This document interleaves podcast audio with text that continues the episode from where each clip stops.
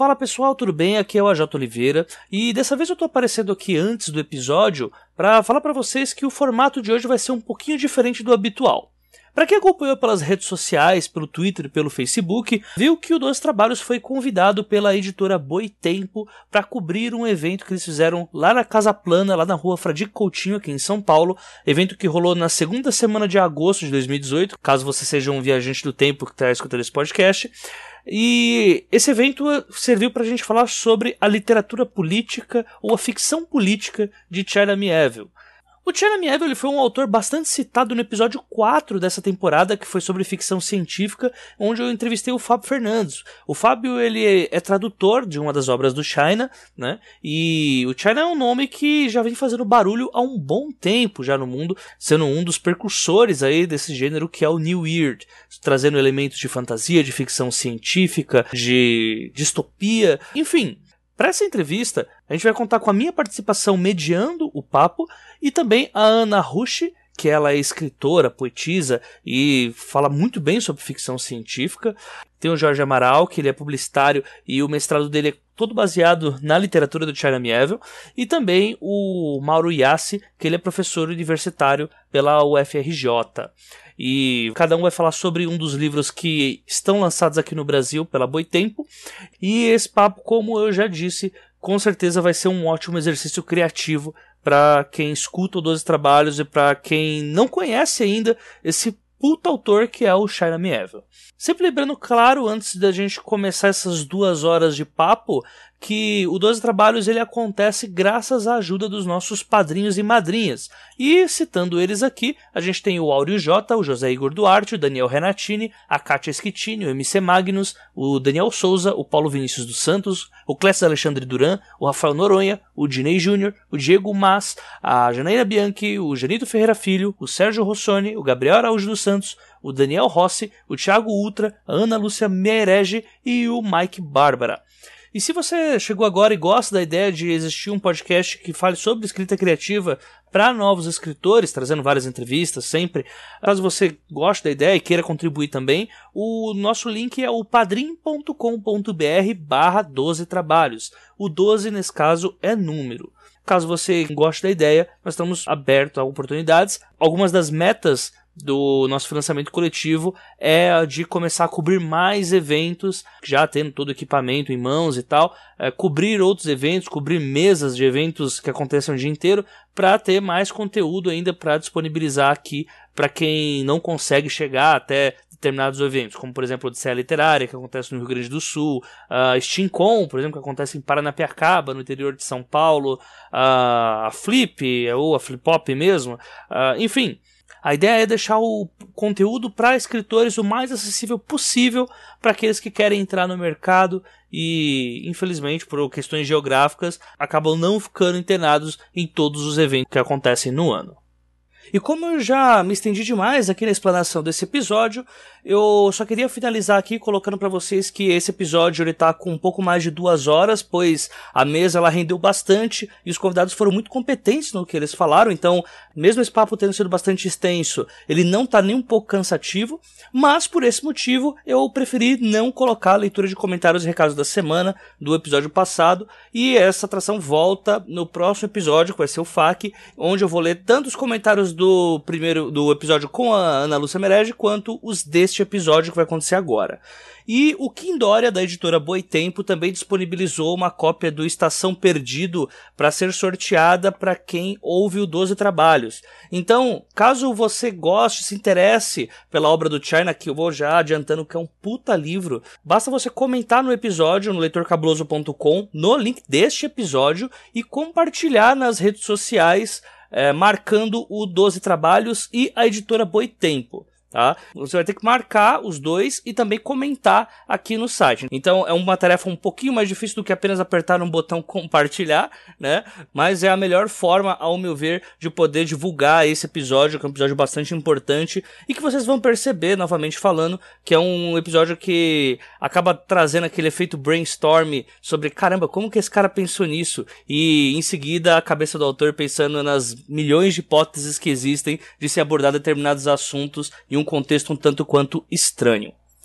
Então fica aqui meu agradecimento para a editora Boitempo, para o Quindória, para Casa Plana, que confiaram nos 12 trabalhos para fazer essa transmissão e também na publicação do podcast. E eu deixo vocês aí com essa mesa que tá bem legal.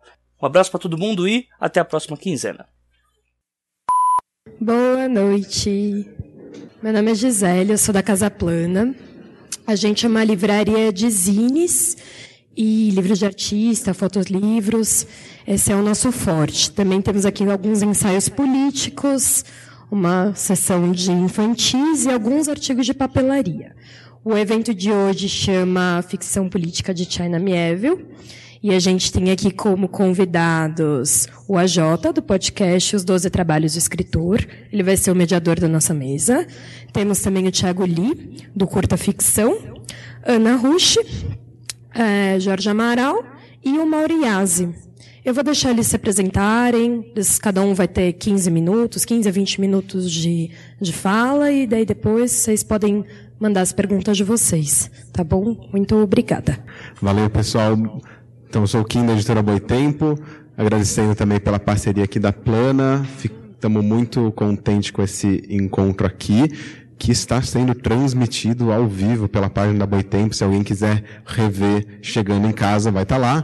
E também com essa parceria incrível com a Jota dos 12 Trabalhos do Escritor, que é um podcast maneiríssimo para quem curte escrever ou ler, que é assim, um escopo muito grande de pessoas.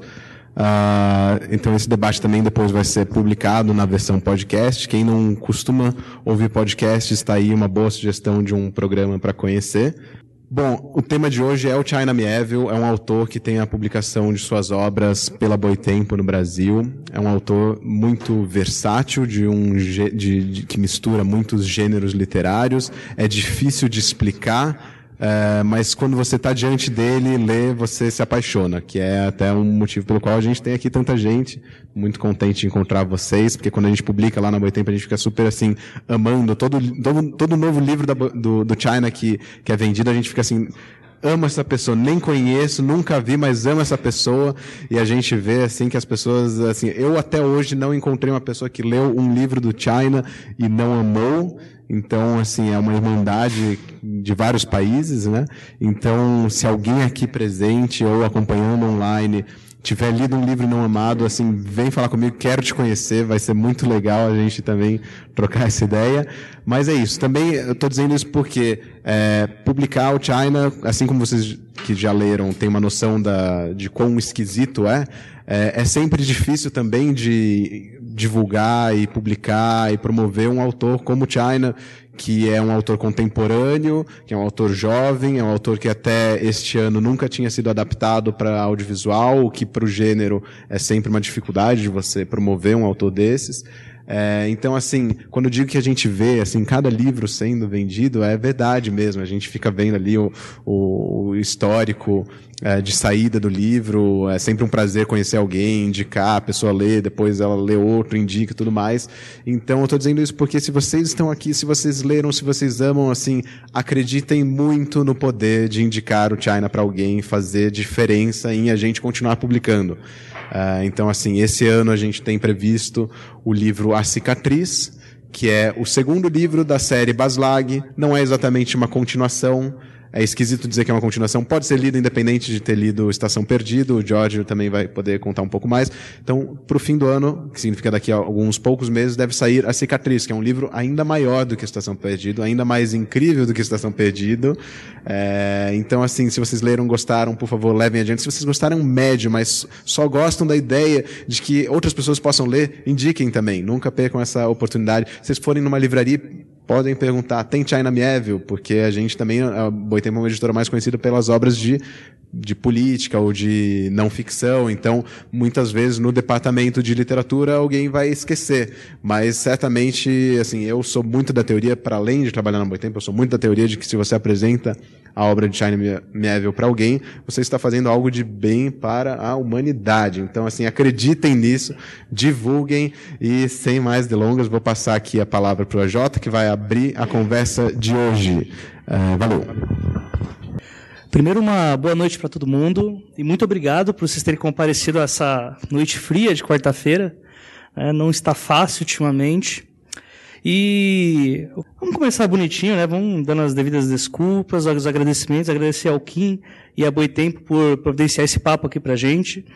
A Casa Plana por ter cedido o espaço para a gente falar sobre essa literatura do China em tempos tão sombrios aí que o pessoal não tem gostado muito de ler e principalmente tem gostado muito de interpretar coisas sem ler.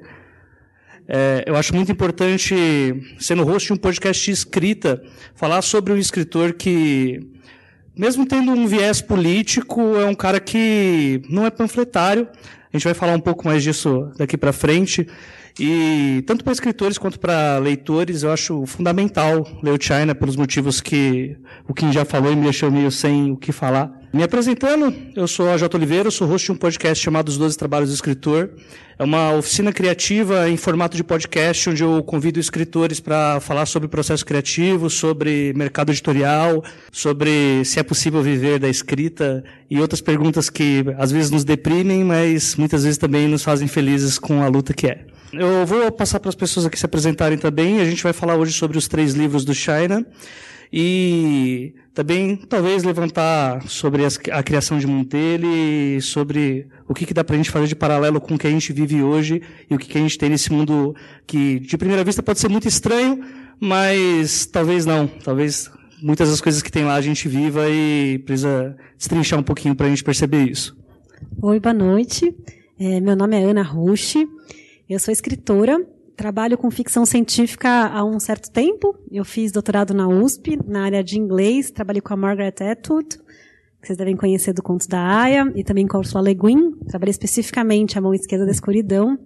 Gosto muito do China Mieville, já tive a oportunidade de conversar pessoalmente com ele. Ele é um cara muito gentil, muito calmo, e sou muito apaixonada pela obra dele. Eu acho que dos escritores em produção no mundo é uma das pessoas que eu mais admiro, né? A gente vai conversar um pouco sobre isso. Principalmente pelo amor que ele tem, até uma coisa que o Gustavo estava falando agora há pouco, mas é o amor que ele tem por alguns gêneros literários, né? Então ele escolhe um gênero literário ele vai até o final, assim, né? E aí, pensando nos ouvintes do futuro do podcast, É, é, sobre técnica de escrita também, ele pode ensinar muito para nós, né? Então, eu estou super feliz de estar aqui. Inclusive, eu sou amiga do George, eu participo de um grupo que chama Fantástica 451, que tem aqui algumas pessoas presentes que fazem parte desse grupo, e ele só existe por causa do China Mieville, porque eu falei sobre China no ano passado, e aí eu vi que o Jorge tinha a pesquisa dele, eu fiquei muito impressionada. Eu falei, como assim? Alguém estudou o cara a fundo, ele fez mestrado sobre isso, e daqui a pouco ele fala. E eu não conheço a pesquisa, né? E aí eu falei, gente, a gente tem que se unir, a gente tem que se conversar mais, porque é raro encontrar pessoas assim, né? Que, enfim, é um autor tido mais difícil tal, e não tem que ser, tem que ser mais lido, mais discutido também. E aí, por isso que, enfim, eu acabei chamando algumas pessoas, a gente acabou montando esse grupo, e ele existe, vocês podem participar também. Chama-se Fantástica 451. Oi, gente, boa noite. Bom, eu sou George Amaral. Queria agradecer aqui a Casa Plana, ao Kim, o pessoal da Boitempo, toda a mesa aqui. Eu fico muito feliz em poder falar do, do China, justamente como a Ana comentou, eu fiz mestrado sobre o Estação Perdido. Então fiquei dois anos e meio lendo este livro várias e várias vezes. Para quem leu uma vez achou difícil, eu li umas quatro ou cinco. Mas eu gosto muito e, e, cada vez que, que eu leio alguma obra dele, eu ainda me surpreendo com muito do que ele tem a dizer, com as técnicas. Cada vídeo que eu vejo dele ainda também, ele ainda por cima ele é engraçado, ele conta umas piadas nos vídeos. Bom, eu fiz o mestrado, eu também sou escritor, publicitário, trabalho com design, editoração, tal. E também participo junto com a Ana, com mais um pessoal da Fantástica. A gente faz alguns eventos, né? A gente tem nosso site e nossa revista de crítica também, né? Que a gente recebe artigos, quem quiser participar. Acho que por enquanto é isso. Depois a gente continua falando. Bom, boa noite a todos e todas. Também cumprimentar a Casa Plana, a Boitempo. É, eu sou a prova de que aquilo que o Kim falou é verdade, né? Porque quem me viciou no, no China foi o Kim. Me mandou um e-mail. Você conhece esse autor? É. Acabei entrando nessa, nesse mundo. Sou Mauriase, professor é, de teoria sociológica e teoria política, atualmente na Universidade Federal do Rio de Janeiro. E para quem está achando estranho, né, uma escritora, podcast, especialista em literatura e um sociólogo, historiador, membro do Comitê Central do Partido Comunista, é, é que nós aqui somos separadamente alguma coisa que o China é junto, né? Então, é um autor que tem essa, esse caráter multifacético bastante interessante e expressa muito bem isso no conjunto das suas obras. Né? Eu vou, por exemplo, falar aqui de um livro que é o Outubro, lançado também pela Boitempo, em que ele mergulha na Revolução Russa com bastante competência.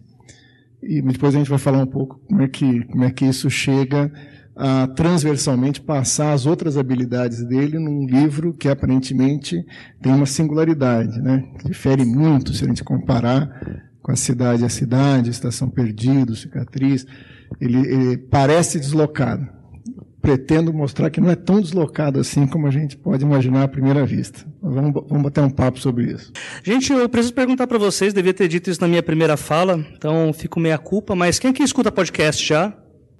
É, é mais do que eu pensei. E quem que lê os livros aqui já do China, gente? A gente pode fazer agora uma pesquisa que quem escuta podcast lê China Mieva, você vê, né? Como o Kim já tinha dito no começo, esse papo aqui, até se vocês gostarem do que a gente, do que a gente falar aqui, espero que gostem, ele vai ser transmitido depois, tanto na live no Facebook, mas vocês também podem passar para quem não conseguiu vir, ou por motivo de que trabalhou até muito tarde, ou tinha aula na faculdade, ele vai ser disponibilizado por podcast através do 12 Trabalhos do Escritor. E para quem não faz ideia como é que se escuta podcast, que normalmente é uma pergunta que a gente tem que responder quando faz esse tipo de evento, uh, através do iOS uh, tem um aplicativo já nativo, que é o aplicativo chamado Podcast. Vocês vão na barra de pesquisa, escreve os 12 trabalhos, com 12 numeral, vocês já vão ter acesso. E pelo Android vocês têm também o aplicativo Google Podcast, que, mesma coisa, vocês baixando, vocês podem escrever lá os 12 trabalhos, que vai aparecer um livretinho azul, e provavelmente na semana que vem ou na próxima eh, já vai ser disponibilizado esse bate-papo que a gente tiver aqui. Eh, dando prosseguimento, a gente vai falar um pouquinho sobre Sharon Evel, onde vive, do que se alimenta, como se reproduz e tudo mais. A gente tem as melhores pessoas para falar sobre isso, já que a gente tem além do, de um pessoal que conhece pessoalmente, temos alguém que conhece talvez mais do que pessoalmente, né? Com mais de 200 páginas escritas. Então, Ana, dá uma introduçãozinha da bibliografia do China e provavelmente nossos outros convidados vão completar também. Adorei a, a fala do Mauro, porque é um pouco isso. Ele é multifacético, mas lá tem a sua, seus pontos, seus nós, né? O China Mieville tem 46 anos. É, ele nasceu em Norwich, que é perto de Londres, e ele cresceu numa, num lugar que é da Grande Londres, mas era uma região em que moravam pessoas de diversas origens imigrantes, né? Então, muita gente que era muçulmana, é, muita gente que era imigrante de países asiáticos e do leste europeu. Então, assim, na obra dele, um pouco desse multiculturalismo que ele estava acostumado a crescer com, ele incorpora nas personagens, né? Depois a gente até pode comentar um pouco isso quando for falar dos livros. Inclusive, o nome dele, ele chama China, né? Que é China.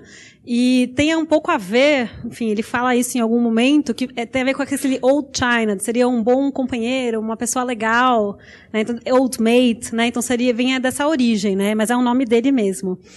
Ele usa bastante o Cockney, que é uma variante linguística do inglês específica dessa região, né, para escrever.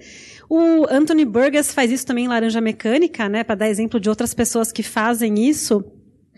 E ele então utiliza aí essas variantes linguísticas é, que são diferentes. Na cidade a cidade até ele escreve como se fosse no inglês entre aspas errado, como se fosse uma pessoa do leste europeu falando, né? Que até o Fábio Fernandes quando fez a tradução ele tem uma nota no final explicando isso no livro.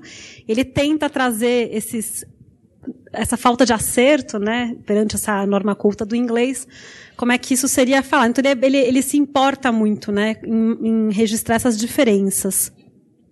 Ele é de formação, ele é antropólogo. ele fez o doutorado na London School of Economics na área de direito e ele trabalhou com Pachucanes. No Brasil, ele é estudado na área de direito internacional, então eu encontrei já em banco de artigo é, muita gente que usa os trabalhos dele também na área de direito. Então é interessante que, enfim, que ele trabalhe com esse tema, né? E na área mais política, inicialmente ele, bom, ele é, foi criado pela mãe dele, né? Pela mãe, mãe dele, mãe solteira, que muito, enfim, aquela coisa, mãe de, solteira, batalhadora, tal. E ele teve algum acesso ao feminismo desde assim, jovem, né? Então, e ele comenta, até depois a gente vai falar um pouco sobre a representação das mulheres na cidade a cidade, mas ele comenta como é que o feminismo acabou levando ele para ser um marxista, né? Porque ele começou a sacar que tinha ali uma totalidade em algum lugar, que para o feminismo seria o patriarcado, eventualmente. E aí ele vai estudar, enfim, marxismo. Dentro do marxismo, ele vai estudar ficção científica, né? Que é isso talvez que reúne pelo menos o Jorge e eu aqui, né? E ele tem um livro que ele escreveu junto com o Mark Bold que chama Red Planet, são paletas vermelhos. Ele é um livro que está com direitos autorais livres, né? Então vocês podem baixar, tal. É um livro bem acessível com vários ensaios a respeito de ficção científica e marxismo, né? Também ele tem um artigo que está muito bom, traduzido no margem esquerda, número 23, está ali em cima da mesa, que chama Marxismo e Fantasia. É um livro que, é um artigo que até eu uso bastante em sala de aula, porque ele comenta como que o gênero realista, às vezes, não dá conta de explicar como é que é o mundo, porque o mundo é bem pouco realista, né? Então, só para... E ele comenta também como que a esquerda ah, ele é muito crítico à esquerda, né? Então, como é que a esquerda, ela é muito elitista culturalmente, né? E tem um problema disso. Tá aí citando ele desse artigo, né? Então, que a esquerda teria um elitismo cultural entre marxistas que se regozijam em ler análises de romances de George Eliot ou sobre os filmes de Ken Loach, mas titubeiam diante Buffy a caça a vampiros. Então ele gosta muito de se apropriar do pop, da televisão, do cinema, né? E ele comentando algumas coisas que ele gosta. Ele gosta muito de Doctor Who, Independence Day, o Planeta dos Macacos, o Matrix das irmãs eh, Wachowski, o Alien também. Ele é muito fã de RPG e a partir da RPG ele acha que ele conseguiu construir os mundos dele, né? Então, embora ele seja esse crânio, esse cara que é muito estudioso, ele gosta muito de trazer a cultura popular dentro do âmago da, da discussão, né? Que eu acho muito legal. Ele sempre foi muito político, que aí que é o liame que ele tem talvez com a Boitempo, né? Então ele concorreu, por exemplo, para várias campanhas, gente, um monte de campanha, mas de armas nucleares, o apartheid. em, 2001, em 2001, ele saiu candidato pelo parlamento britânico, ele recebeu 459 votos. E ele fundou, ele participou da fundação de um partido de esquerda que é a Left Unity, que foi fundado em 2013, né? Ele não tem rede social, ele quase não usa, não, não usa Facebook, Twitter, essas coisas. Ele, o blog dele também está desatualizado, até entrei hoje para ver se tinha alguma coisa. Mas ele pode ser listo na revista Savage, que é uma revista que ele escreve bastante, né, de tempos em tempos. Tem um texto que foi inclusive traduzido e publicado no site da Boitempo, que chama Os Limites da Utopia, que é um mais recente, né, só para falar de coisas que ele andou fazendo agora nesses tempos, e que ele fala muito sobre ecologia, né? Então é interessante que ele vai alterando as, as, preocupações também, né? E aí ele cita o Jason Moore, que ele vai falar que Wall Street é uma maneira de organizar a natureza. E ele critica um termo que é até é muito comum na ficção científica mais contemporânea, que é o antropoceno, que o antropoceno seria essa época do homem, da era do planeta que nós estamos, em que o homem altera o próprio planeta. E aí o, o China Miel vai falar que, pera lá, como assim antropoceno? Eu não estou fazendo parte dessa, dessa, dessa mudança. Quem que é esse nós? Quem que são esses nós humanos? E ele vai falar, não, peraí, então a gente talvez esteja no capitaloceno. É, então ele sempre, então ele vai se alterando, né, de temáticas. Então acho que uma das graças de estudar esse autor é porque ele traz muita coisa de muitos lugares ao mesmo tempo. Bom, comentando um pouquinho sobre as obras, mas antes eu, eu listei aqui quatro tópicos principais que eu acho que é, a gente pode discutir em relação ao China, que fazem mais sentido como talvez um, um, umas características que sejam próprias dele. Né? Tanto quando ele escreve um romance mais não ficção, né, quanto na, nas obras de ficção dele. Então, eu acho que uma das principais coisas que a gente estava até discutindo aqui antes é, a, é a, o tratamento da linguagem, linguagem e estilo. Como a Ana falou, né, ele se preocupa muito em cada, cada obra dele em como vai ser contado e quem está contando, né? Quem é aquela, de, de onde saiu aquela narrativa? Então, se é, é como no Cidade a Cidade, né? é um policial, mas ele está usando o inglês, mas não é a língua nativa dele, então ele vai ter algumas nuances de, de problema assim, na linguística ali. É, no Cidade, no Estação Perdido, por exemplo, tem algumas partes que são narradas por um estrangeiro que aprendeu aquela língua que supostamente é o inglês, né, mas que eles chamam de Hagamol. Ele aprendeu essa língua em livros antigos em uma biblioteca longe da cidade principal. Assim. Então ele tem as primeiras páginas do livro são difíceis. Né? Quem começou a ler deve ter achado o livro bem denso no começo, porque esse autor ele está ainda é, tentando utilizar as palavras que ele aprendeu em livros de poemas, em livros que, que ele encontrou por acaso numa biblioteca. E ao longo do livro ele vai mudando esse jeito de falar. Dá para perceber que ele vai ficando mais natural, tal, vai, vai aprendendo algumas linguagens de rua, tal. No Rei Rato, que é o primeiro livro dele, ele usa bastante o Cockney também, então é, tem expressões diferentes ao longo do livro inteiro. No Cicatriz, que é o, o livro que o, o, Kim comentou que vai ser lançado esse ano, a personagem principal, é, ela estudou linguística. E ela estudou línguas que não existem, é, lógico, para a gente, mas mesmo para eles são línguas estranhas. Uh, línguas perdidas de ilhas distantes. Então, ela, ela se torna importante na narrativa justamente por poder traduzir alguns documentos que outras pessoas não conseguem. E até no, no, no outro livro da, da sequência do, dessas três, dos três livros de Basleg, o Conselho de Ferro, né, existe uma questão de linguagens não verbais. Então ele, um personagem aprende como dizer algumas mensagens por música, por movimentos, e ele é capaz de fazer até umas magias, umas coisas diferentes, sem falar nada. Então ele vai, ao longo do livro, ele vai aprendendo como passar essas mensagens e fazer algumas criaturas se mexerem, umas armadilhas, umas coisas. E ele tem um livro que é especificamente sobre linguagem, que é o Embassy Town, que é um, se passa num mundo é, na fronteira do universo conhecido, e a raça presente lá, ela não é capaz de falar com metáforas, nem com nada especulativo, eles são literais sempre. E eles falam sempre duas palavras ao mesmo tempo. Então, para os humanos se comunicarem, duas pessoas têm que falar junto. Então, eles, ele, o, os humanos, para poder fazer comércio, tá, eles criam dois gêmeos criados em laboratório, assim que eles pensam ao mesmo tempo e falam separados. Então, tem toda essa questão da, da linguagem, das metáforas, como é, como, como que isso é trabalhado. Outro tópico que a Ana já comentou é a questão da crítica social. Né? Como marxista, né, como é, um marxista que critica né, a própria esquerda, ele entende que o, esses estranhamentos que o, o, fantástico, a fantasia, a ficção científica podem trazer, eles são podem ser úteis, né, podem ser é, uma ferramenta para a gente entender o mundo à nossa volta e, e repensar, né, trazer crítica mesmo. No, no artigo que tem na, na margem esquerda, ele fala bastante sobre isso.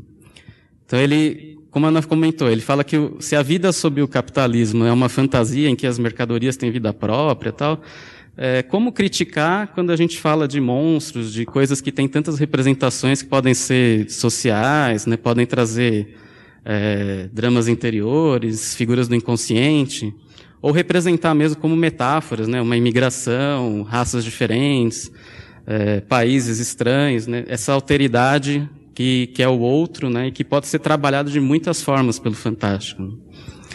Então essa preocupação está tá constante nos cenários dele. É, ele fala das relações entre humanos e entre raças não humanas, como funciona a economia, a moeda, produção de bens, os regimes políticos, quem governa e para quem governa. E esse tipo de fantasia, apesar de muitos críticos que defendem mais a ficção científica falarem que a fantasia é sempre escapista, sempre consolatória e tal, ele defende que não. Isso é uma visão, é uma, é uma, é uma tendência de, de um tipo de fantasia que tem uma vertente mais religiosa e tal, mas que não necessariamente toda fantasia é assim. E esse tipo de fantasia até o Jameson chama de fantasia materialista, que seria esse, essa preocupação em traçar é, todas essas relações entre é, as várias, várias esferas da sociedade, né? todas as, as, contradições, principalmente, que existem, que se refletem tanto no mundo real. Né? Então ele defende uma fantasia que seja não consolatória, né, não, não simplesmente utópica, ou, ou que seja é, que tenha sempre um final feliz, né, que vá trazer sempre o bem, que não seja dualista em relação a bem versus mal, né, então não existe necessariamente um vilão e um, um herói, pode haver nuances várias, né? e que não tenha essa estrutura de fábula religiosa, de conversão, de chegar a um, um, um herói que é uma representação divina, algo desse tipo. Né? Isso acaba fazendo com que os livros dele tenham muitos aspectos de distopia, por exemplo. Né? Apesar de não ser uma, o, Estação não ser uma representação da Terra no futuro, tal, ele trata muito essas questões de, de um personagem passeando por lugares estranhos, né? Como é esse lugar? Como que é, como que funcionam as coisas aqui? Como são as pessoas, as raças? Né? E assim, é, todos os livros dele acabam tendo esse aspecto. Uma coisa que ele diz é, muito é que ele não gosta de um livro que seja didático, né? não seja panfletário. Ou seja, os livros você não, vocês não vão achar ele dizendo, ah, faça tal, seja de tal posição política, seja da esquerda, da direita. É, ele, não, ele não acha isso legal numa, numa ficção, né? Ele diz que ele escreve porque ele gosta de falar de monstros, né? Gosta de criar coisas estranhas e bizarras, e é isso que é o foco da ficção mas que a, a, as questões políticas fazem parte dele enquanto pessoa, enquanto sujeito. Então, quando ele escreve, ele não consegue tirar isso da mente dele e, e vai passar isso para as histórias. São as preocupações que ele quer passar com a, com a, com uma escrita, né? Mas sempre se preocupando em não quebrar esse pacto ficcional. Assim, ele quer que as pessoas entrem na história, né? Tanto que os livros dele, conforme a gente vai lendo, no início é estranho e tal, é, é, difícil de captar a mensagem. Aí quando você leu já algumas, algumas páginas, você se perde lá dentro, aí já... Não tem aquela questão do personagem orelha, né? É. Ele só joga o personagem lá, ele já está naquele mundo e você simplesmente tem que se adaptar às regras que já existem ali. Uh, você é a orelha. Você é. se vira para ter que se adequar às regras daquele universo maluco que ele criou. É, no, no Estação, o recurso que ele usa para isso, assim, ele, é, ele, põe um personagem que é mais estranho ainda, que é o, esse que, que fala por, por poemas antigos. Ele é o personagem que tá, chega na cidade, então ele não conhece aquela estrutura e ele vai conhecendo. Só que ele também é muito estranho. Então você vai junto com ele ali e os dois vão se quebrando nos estranhamentos, tal. Bom, outro tema importante nos livros dele é a cidade, que nem a Ana falou. Ele, ele vê as cidades né, como sistemas complexos, né, lugares às vezes incontroláveis. Por mais que governos tentem ser absolutos ali, controlar as cidades, elas são quase orgânicas, elas fogem desse controle. Então ele usa muito Londres, ele usa Nova Crobuzon no, no Estação Perdido. No Cicatriz, ele constrói uma cidade que são barcos unidos por cordas e pranchas, então é, é como se fosse, cada bairro fosse um barco que vai se unindo e se transpondo de um para o outro para você chegar em algum lugar. E a cidade se move pelo oceano, então é uma cidade móvel e ao mesmo tempo tem todas as relações estruturais de uma cidade. Tem os parques, os lugares, as bibliotecas, os bairros ricos, os bairros pobres. Tem um bairro até que é um vampiro que administra e ele cobra um pouquinho de sangue de cada um. Assim. Então, é, é, essa preocupação urbana é muito presente. Né? E o último item que eu separei aqui é essa variedade de gêneros e subgêneros. Ele deu uma entrevista que ele disse que ele gostaria de escrever um romance em cada tipo de gênero fantástico. Então ele escreve desde faroeste, a ficção científica, ao, ao policial, a fantasia mais pura, até é, histórias juvenis tal. E ele critica muito essas... É, tem gente que é muito é, purista em relação a gêneros, principalmente na ficção científica, fantasia tal. Ele critica muito isso. Ele diz que essas fronteiras não são importantes. É, se isso é uma coisa ou outra, o importante é que é a impressão que aquilo nos passa, né, essa função do fantástico enquanto representação e enquanto crítica. Né? Então, falando, só listando rapidinho os livros que ele tem. Ele lançou em 98 Rei Rato, que saiu aqui no Brasil pela Tarde Editorial. E é uma fantasia urbana, uma espécie de fábula que resgata a lenda do, do flautista de Hamelin. E ele traz como se os ratos que fugiram daquela lenda estivessem em Londres hoje.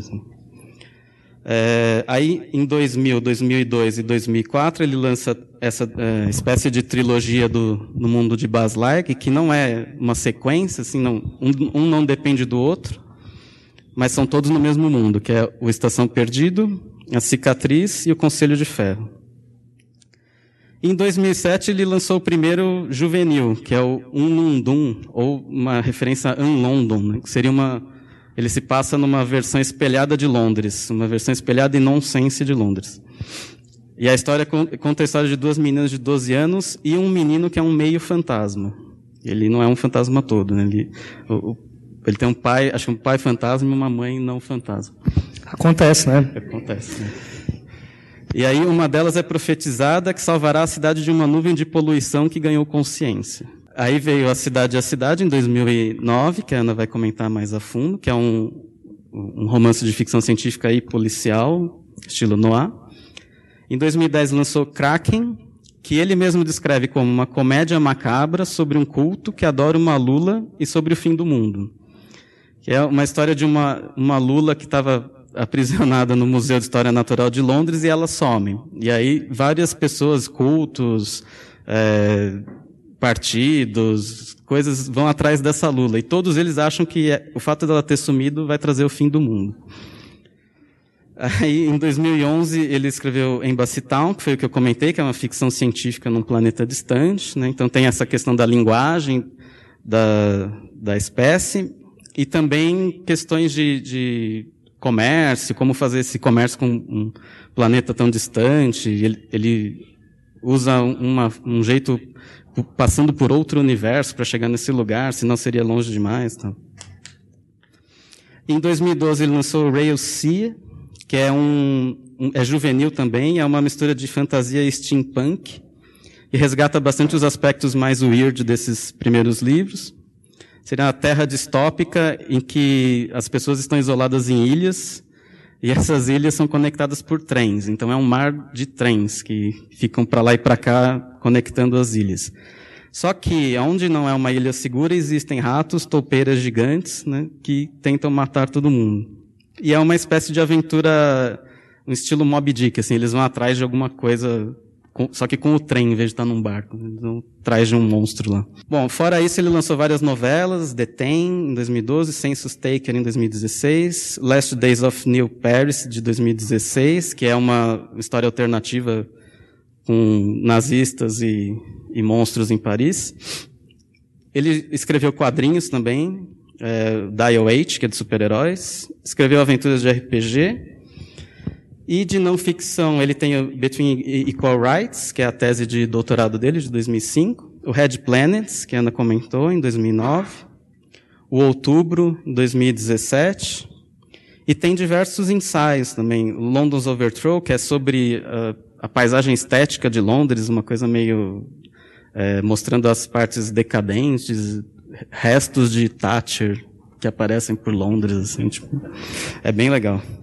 É, e tem alguns ensaios em outros livros. Assim. E eu vi que aparecia na Wikipedia, assim, um, um para 2019, um livro que chamava Spectres Haunting Europe. Eu, agora eu não sei o que, que é, estava como não ficção. Assim. Existe um livro com esse mesmo nome que é sobre ficção fantástica, do José Monleon. Então talvez seja alguma coisa mais de literatura. É, todos eles são assim, né? Tipo... Todos ficam em pé, gente. É isso. é, basicamente. Acho que é bom a gente fazer aqui um parênteses agora e falar um pouquinho sobre outubro também, que acho que é o que mais destoa. Né? A gente falou muito mais sobre a parte de ficção e agora a gente vai ver uma outra faceta do China, é. né? Depois eu volto para falar um pouco mais a fundo dele. Ao contrário do estereótipo, né, que, a, que, a, que o pensamento conservador ou a direita faz, é que foi falado várias vezes, que o China é um marxista crítico. Mas os marxistas são muito críticos, principalmente, talvez ainda mais do que do que tudo pra, em, em, relação à própria esquerda, né? E, e, o China tem essa característica. Ele é um militante, ele, é, ele tem uma dupla nacionalidade, né? Não falamos aqui, ele por parte de mãe é norte-americano, que a mãe dele nasceu em Nova York, o pai dele é britânico e ele é militante filiado em dois partidos, né, no Partido dos Trabalhadores Socialistas nos Estados Unidos e nesse partido andar da esquerda que ele, ele mesmo fundou no Reino Unido, pelo qual foi candidato a deputado ao parlamento. Seria legal se ele fosse a Câmara dos Lordes, mas ele foi a Câmara dos Comuns, né?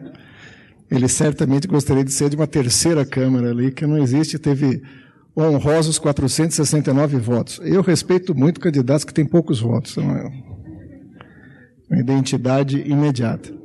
E isso faz, quer dizer, ele vai costurando uma série de coisas que depois vão aparecer de forma bastante incisiva na sua obra. Ele foi professor de inglês no Cairo, no Egito, né? É, de onde vem uma boa parte do seu, do, do, da sua aproximação com a antropologia social na qual ele vai se formar. E, então, as preocupações que ele amarra é, na, na sua formação no seu compromisso político e no, seu, na sua obra literária, tem uma conexão. Né? É, e Jorge falou bem, uma leitura esquemática do realismo pode, pode deixar de ver que pode chegar a essa conclusão estranha, tanto da ficção quanto do, do, da fantasia como uma sublimação descolada da realidade ou compensatória, qualquer coisa do gênero. Né? É, muito pouco provável para quem se embasa no, no marxismo. Uma, a, o próprio termo realismo fantástico, que foi criado por uma francesa para tentar identificar a obra do Gabriel Garcia Marques, tem uma resposta do Gabriel Garcia Marques que é muito interessante, né? porque ele falou: pode ser fantástico para você que mora na França, mas para a gente que mora na Colômbia, não. Né? Porque a cena que ela descrevia, para vocês entenderem, é uma cena no livro do, do Gabriel Garcia Marques, que na sacada presidencial aparece uma vaca. Né? Então, e aí, é, tá vendo? Coisa fantástica, ele colocou ali o grau de simbolismo que tem isso. E o Gabriel Garcia Marques falou, não, aconteceu em Manágua, foi, tem foto do fato, né? Teve um terremoto, estava tudo caído, né? o Palácio Presidencial estava lá, a vaca subiu e apareceu realmente na, na sacada. Então, é, mas indo para algo um pouco mais mediado, quando a gente, quando o próprio Lukács definia realismo, ele está longe de querer dizer que deve ser o esforço de copiar a realidade tal como ela é na obra, no romance, né? É, você tem aí mediações muitas, né? Se, se a gente poderia começar pela própria subjetividade do autor, mas é muito mais do que isso. Aquilo que se expressa na obra é uma síntese de múltiplas determinações. E pode aparecer de forma fantástica, ainda que essa forma e a sublimação fantástica guarde relações profundas com a realidade. É, é difícil não ver o mundo de hoje nos diferentes romances do, do China. Tá? Tá certo, você vai ter dificuldade de encontrar uma senhora que tem a cabeça de um besouro mas é, a diversidade de tipos que habitam numa cidade, as tensões, é, é muito, muito expressão de um mundo dessa mobilidade que junta populações, etc. E como falou o Jorge, em cada um dos romances você vai ver profundamente um esforço de compreender a economia, a linguagem, né? É, certamente Ana vai falar, mas quando ele vai recriar ali o Cidade a Cidade, é, tem cheiros, né? Ele recria a comida daquele bairro. Ele vai recriar comportamentos, junto com isso, toda uma língua. Talvez por isso ele não tenha dificuldade em adentrar no universo russo, aquela língua para nós bastante incompreensível, e navegar com uma certa tranquilidade, é, porque ele não só cria cidade, como vai criar comportamentos, cultura, línguas, e dentro dessa língua, dialetos dentro dessas línguas e expressões, né? inclusive xingamentos. Então, muitos. É, ou seja, é algo que eu, eu sintetizaria para não entrar mais a fundo no, no, outubro. Uma das dificuldades que a gente sempre tem em falar nisso, por isso foi boa a pergunta quem já leu, são as atravessadas, os spoilers. Né? o Kim me pediu para fazer uma pequena homenagem ao Cidade e à Cidade no blog, no blog da Boitempo, que eu escrevo mensalmente, e eu resolvi fazer uma espécie de pós-fácil do livro. Tomei paulada, tudo lá, você entregou o livro. falei, não, não tem a menor chance de quem não lê o livro entender aquilo. Foi um, foi um texto absolutamente inútil para divulgar o trabalho. Só, talvez quem entendeu foi quem tivesse lido o texto. É, Para falar do outubro, a gente está mais tranquilo, porque eu espero que todo mundo saiba que foi uma revolução que aconteceu de verdade, né? É, que sabe o final dela. Né? Não, não, não, posso aqui estragar nenhuma coisa. Ninguém vai deixar de comprar o livro, porque pô, o cara falou que eles tomaram o poder em, né, em outubro. Não achei, né? Então dá para a gente comentar um pouco mais a fundo isso. Eu só começo a dizer, depois a gente vai tentar falar um pouco mais a respeito disso, que ele transita sem grandes rupturas e traumas nesses estilos. A Revolução Russa talvez seja muito mais fantástico do que o universo da Estação Perdida. O trabalho como ele vai trazer os personagens, os elementos históricos, com base, numa, vamos falar depois de uma pesquisa bastante profunda da Revolução Russa, Tá, como eu falei na, na orelha do livro, e aqui é uma defesa do nosso trabalho, a orelha é uma coisa importante. Pensar do autor, ó, tem três, quatro piercings na orelha dele. Então, a orelha do livro dele tinha que ser um negócio tão legal quanto a orelha do autor, não podia ser um negócio jogado.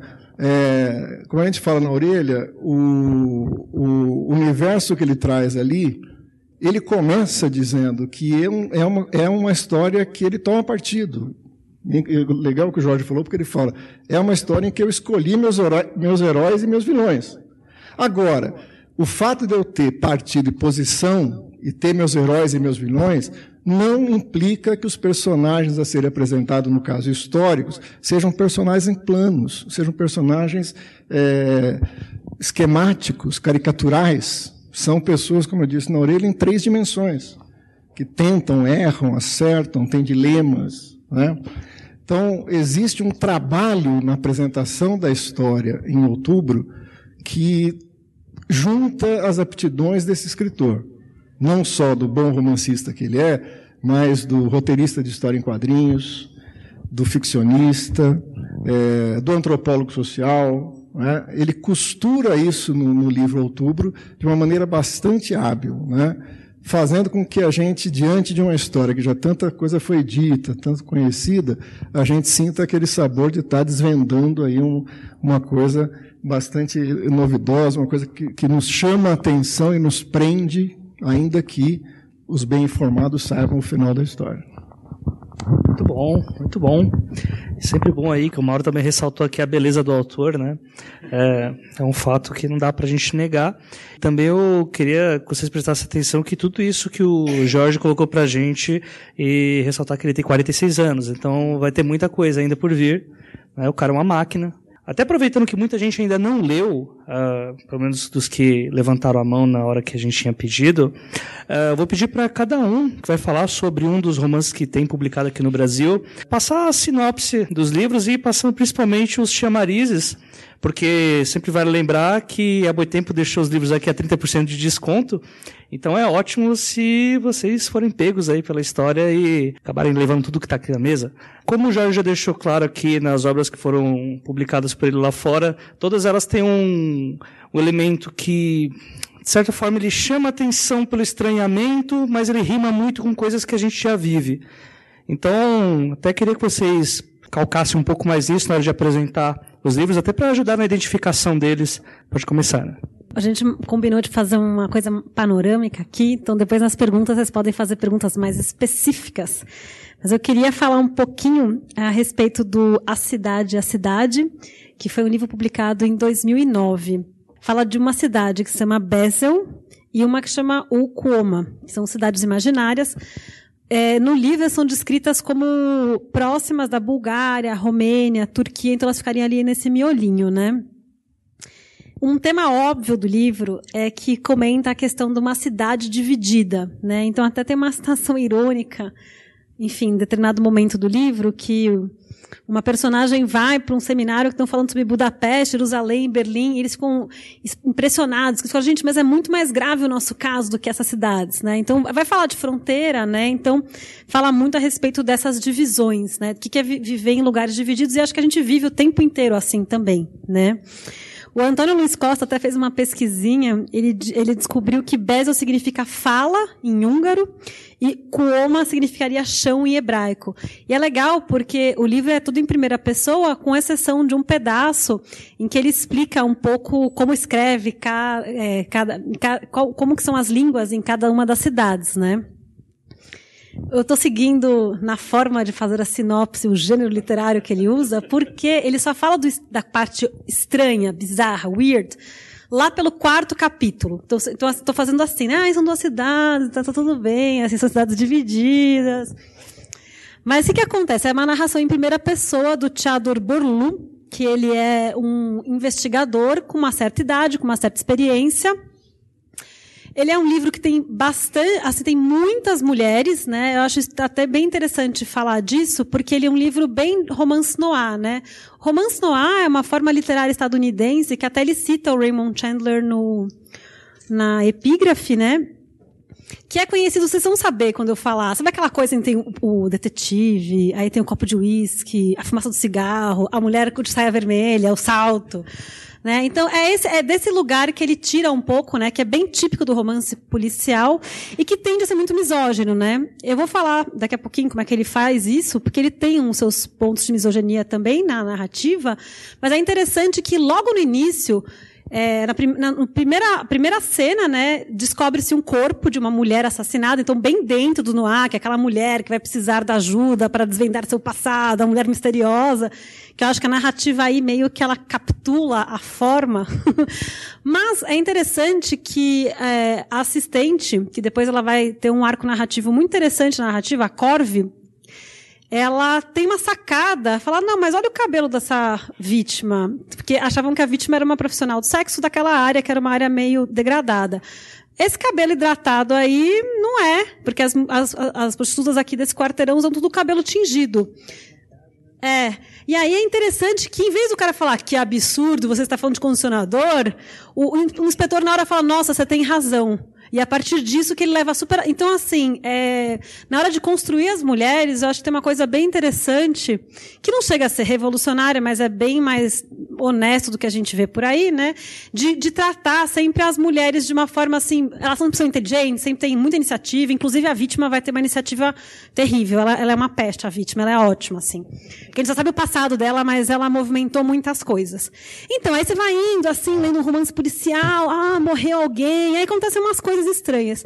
Aí você vai sacando que essas cidades, elas estão uma dentro da outra. Então é como se aqui eu tivesse Bessel e aqui do lado tivesse um café em Alcoma. Só que eu nunca posso olhar, por exemplo, a Gisele que estaria em Alcoma, porque se eu olhar para ela, vem uma entidade alienígena que abrecha e me abduz. Então, o tempo inteiro eu posso ter que ver e desver as coisas. Só que elas estão no mesmo lugar, espaço físico. Então, por exemplo, se pega fogo aqui, vai pegar fogo lá na Gisele, no Alcoma, que a gente está em Bessel, vai fingindo. Mas, assim, então, o fogo, a neblina, o lixo, ele tá nas, eles passam pelas duas cidades. Uma bala, se eu atiro aqui, eu posso matar lá, mas eu nunca posso ver outra cidade. Então, o livro fala muito de invisibilidades necessárias. Por exemplo, eu vi, vi uma pessoa vindo para cá que eu não gosto, já desvio. Né? Então, assim, então a gente. É, é, essa, só que isso é aplicado em todas as relações sociais, né? E esse crime, por muito interessante que ele é, ele obriga esse inspetor a passar para outra cidade. Né? E aí, então eu, eu paro aqui para deixar no. É legal falar também que tem pontos da cidade que se. É, há pontos dessa cidade, dessas duas cidades que eles acabam. Tem uma rua que as duas cidades podem passar, por exemplo. Então você vai acabar tendo momentos em que, uh, detalhe, as duas cidades, cada, cada cultura é diferente, as pessoas se vestem de formas diferentes, então você pode acabar passando num, num, cada um em um lado da rua, uma pessoa de cada cidade, e você tem que desver aquela pessoa. É um, é um, um ótimo contexto de desver, né? Última coisa que esqueci, que a, a grande personagem do livro são as cidades. E isso é uma coisa muito do automodernismo. Então eu acho engraçado também, porque a gente fala, né? Porque o Tchernomiev, ele, ele, ele pega umas coisas de um gênero literário e ele aplica no outro, né? Então é um romance policial mesmo. Até depois a gente pode falar da série da BBC. É, é, tem um andamento de romance policial do tipo, você quer descobrir o que aconteceu, quem matou, né? A pergunta é quem matou, que é a pergunta clássica do romance policial. Mas é muito interessante porque a ambientação é o tempo inteiro. Não tem uma página que ele não descreve exatamente onde é que as pessoas estão, mas sem perder o ritmo, que é muito importante para narrativas de policial, que é mantendo o suspense, né? Então ele vai narrar cheiro, ele vai narrar lá a ervilha com açúcar que toma, o tipo do café, toda hora fala qual é o café, se é bom, se não é, a Corvo sempre reclama do café, e aí vai para outro lugar, como é que são as cores. Então você tem essa a, a cidade ela é muito presente o tempo inteiro, né? É, eu queria colocar um chamariz aqui que eu senti muito quando estava lendo, porque tem uma, uma pegada um pouco distópica, né? Que para mim é meio que você está lendo 1984 no lado do vilão, só que sem ter essa essa maquiavelice de existem os, os vilões e os bonzinhos. Você está do lado do grande irmão, você está vendo que aquilo é necessário em muitos casos e desnecessário em outros, e você só vai ter que aceitar, porque o mundo é assim e é o que vai acontecer. Só fazer um comentário sobre a cidade a cidade, de uma parte que eu acho muito engraçado. Tem uma parte que ele, ele, de repente, ele sente um cheiro de comida da outra cidade, assim. Aí ele, ai meu Deus, eu estou sentindo o cheiro, não deveria estar sentindo. Aí ele olha assim, não, ah, eu estou no gueto de Ukoma em Bez. Ah, então aqui eu posso sentir o cheiro. Tipo, a é, comida é daqui. É, é, difícil, não é fácil. Por isso tem uns cursos, o pessoal faz curso para andar na cidade. É. Bom, eu, Estação Perdido é um livro de 2000, né? E nessa época, é, ele foi considerado um livro meio revolucionário dentro do, do gênero de ficção científica e fantasia. Ele, ele foi chamado como o romance que deu origem ao movimento New Weird. É, hoje talvez pareça assim é, não tão não tão importante isso, porque a gente já está meio acostumado com coisas que misturam fantasia, ficção científica, assim muito pela pelo que é feito de filme, de série. Mas na época a referência de fantasia ainda era Senhor dos Anéis e Harry Potter. Era o que era mais é, forte em fantasia. Né? E a ficção científica tinha algumas distopias e tinha as né, ainda eram muito fortes. Né? de 2000 para cá que isso foi se misturando muito.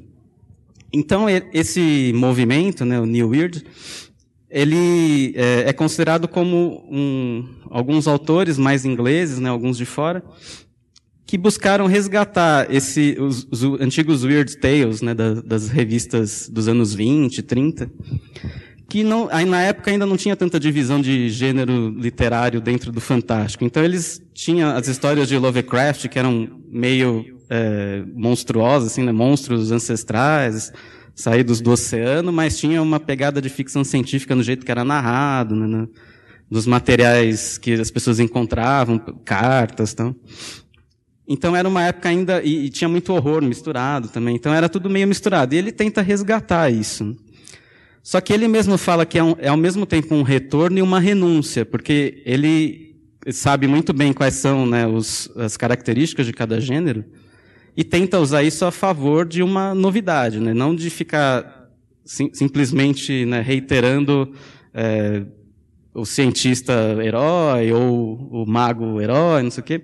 Ele tenta mudar isso, juntar de uma forma que fique livre de, de clichês. Né? Ele tenta usar, por exemplo, mitologias além da grega, né? buscar mitologias de, de outros lugares e de formas que é, não são óbvias. Por exemplo, a, a, personagem com a cabeça de besouro, ela é uma Kepri, né? É a raça dela.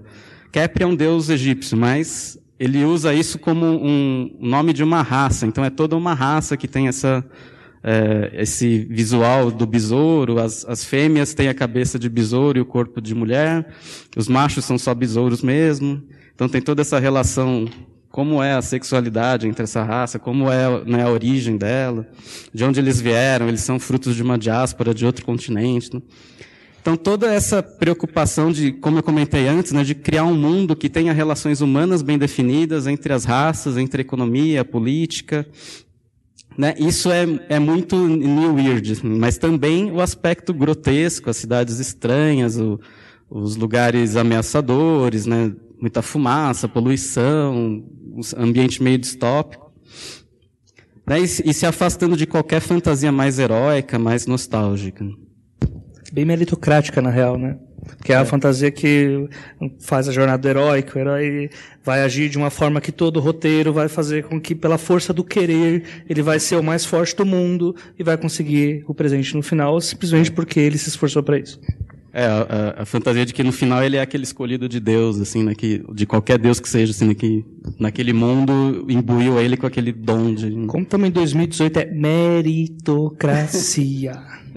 eu vou contar muito por cima, assim, porque me pediram para evitar os spoilers, mas eu vou falar só o comecinho.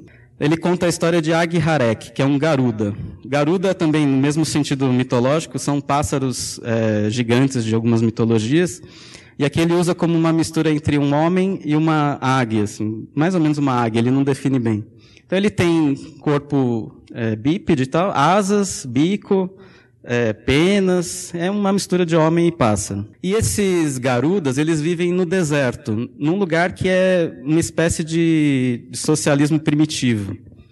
Então lá eles não têm é, propriedade privada, não tem é, troca de mercadorias, não tem moeda tal. E eles definem que o, o, ponto mais importante que gera crimes, né, qualquer crime na sociedade dos garudas, é você tirar a escolha de alguém. Então, se você rouba alguma coisa de alguém, você está tirando a escolha dela possuir aquela coisa. Ou se, se você agride alguém, você está tirando a opção dela não, não lutar, dela não, não participar de uma briga. E é, esse Garuda, o Yag Harek, ele chega na cidade dizendo que ele foi expulso, né? ele foi é, cometeu um crime. Ele, é ele, agora é uma pessoa abstrata, ele não é mais um, um, concreto. É que os concretos são aqueles que respeitam as escolhas dos outros. Só que ele não fala qual é o crime. Vocês vão descobrir só no finalzinho. E eu não vou contar. Né? e por, por, ele ter feito um crime, ele perdeu as asas. Né? Ele, é, ele é um uma espécie de, de pássaro colocado no chão. Assim. Dá até para dizer que é uma espécie de anjo caído, assim, né? uma, uma metáfora.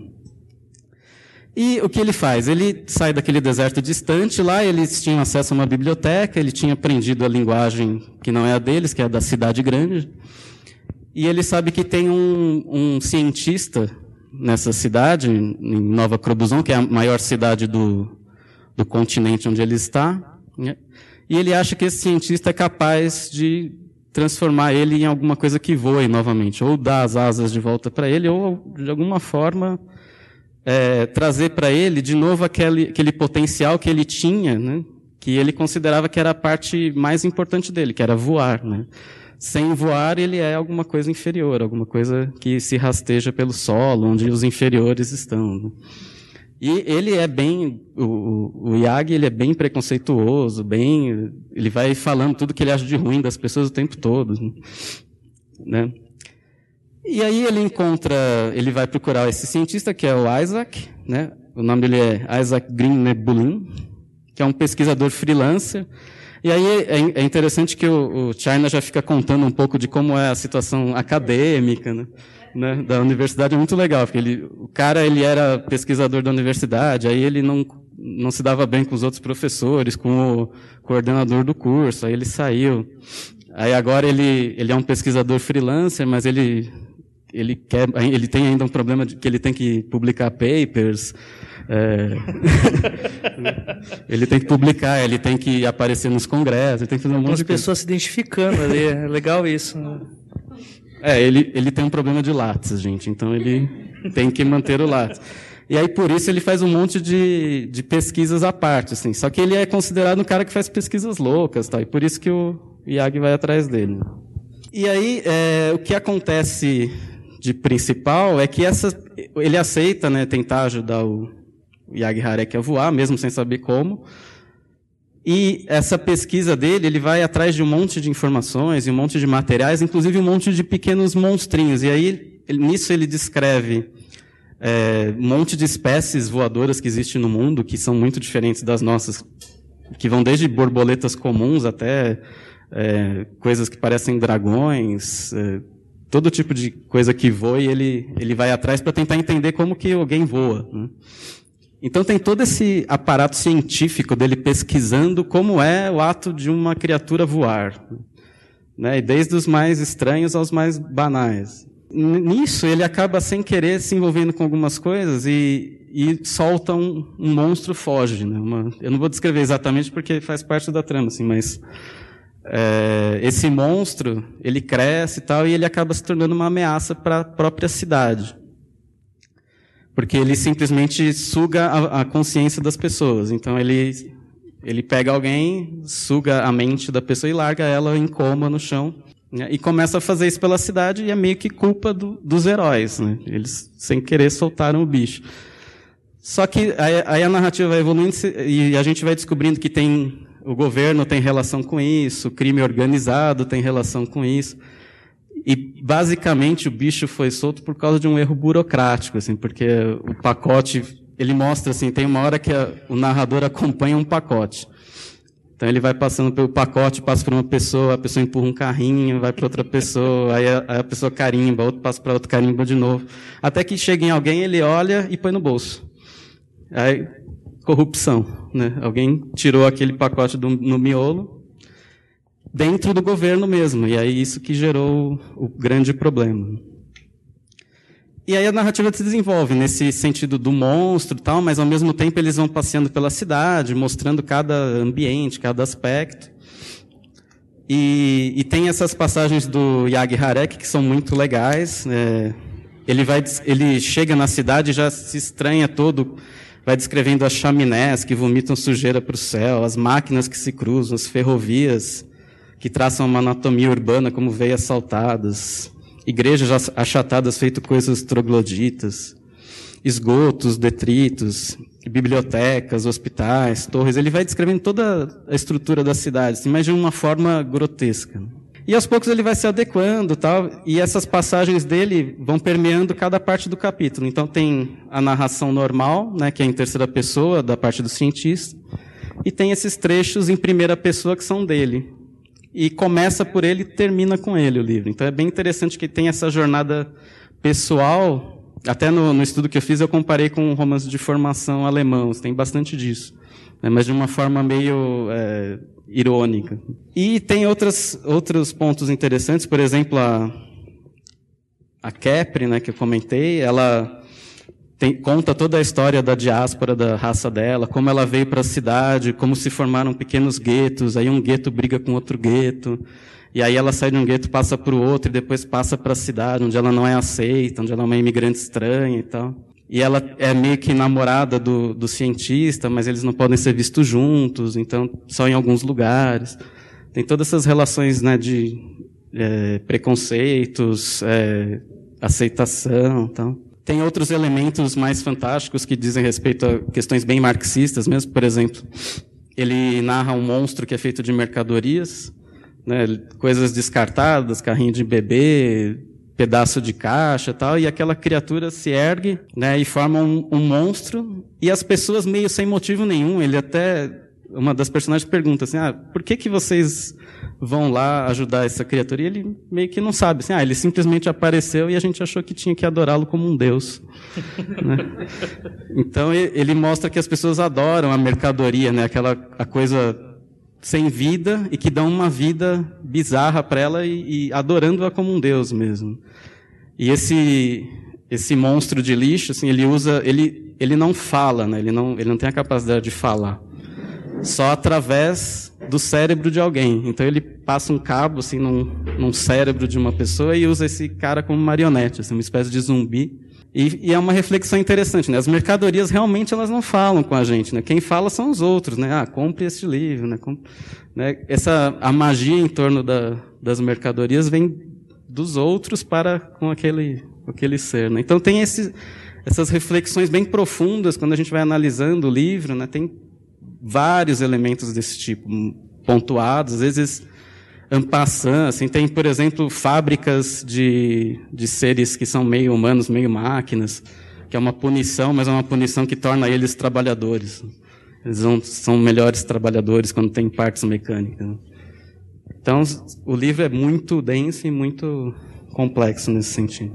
É um livro de jornada, né, praticamente. Eu vejo, na, eu, quando fui pesquisar sobre tudo que o China já tinha lançado, vi que há uma dificuldade de, do pessoal que leu Estação Perdido de dar uma sinopse exata sobre o que, que é a história. Né? É um, na verdade, é um grande, é, é uma grande introdução sobre um universo muito legal que ele criou, né? E que não vai ser é, passado em um livro só, né? Porque a trilogia ela é antológica, né? E vai passar vários outros pontos no mesmo universo. Até nesse sentido eu não falei, mas é, tanto não é a questão do personagem mesmo não é tão importante que o nome, né, Estação Perdida, é uma, é uma estação que tem no meio da cidade.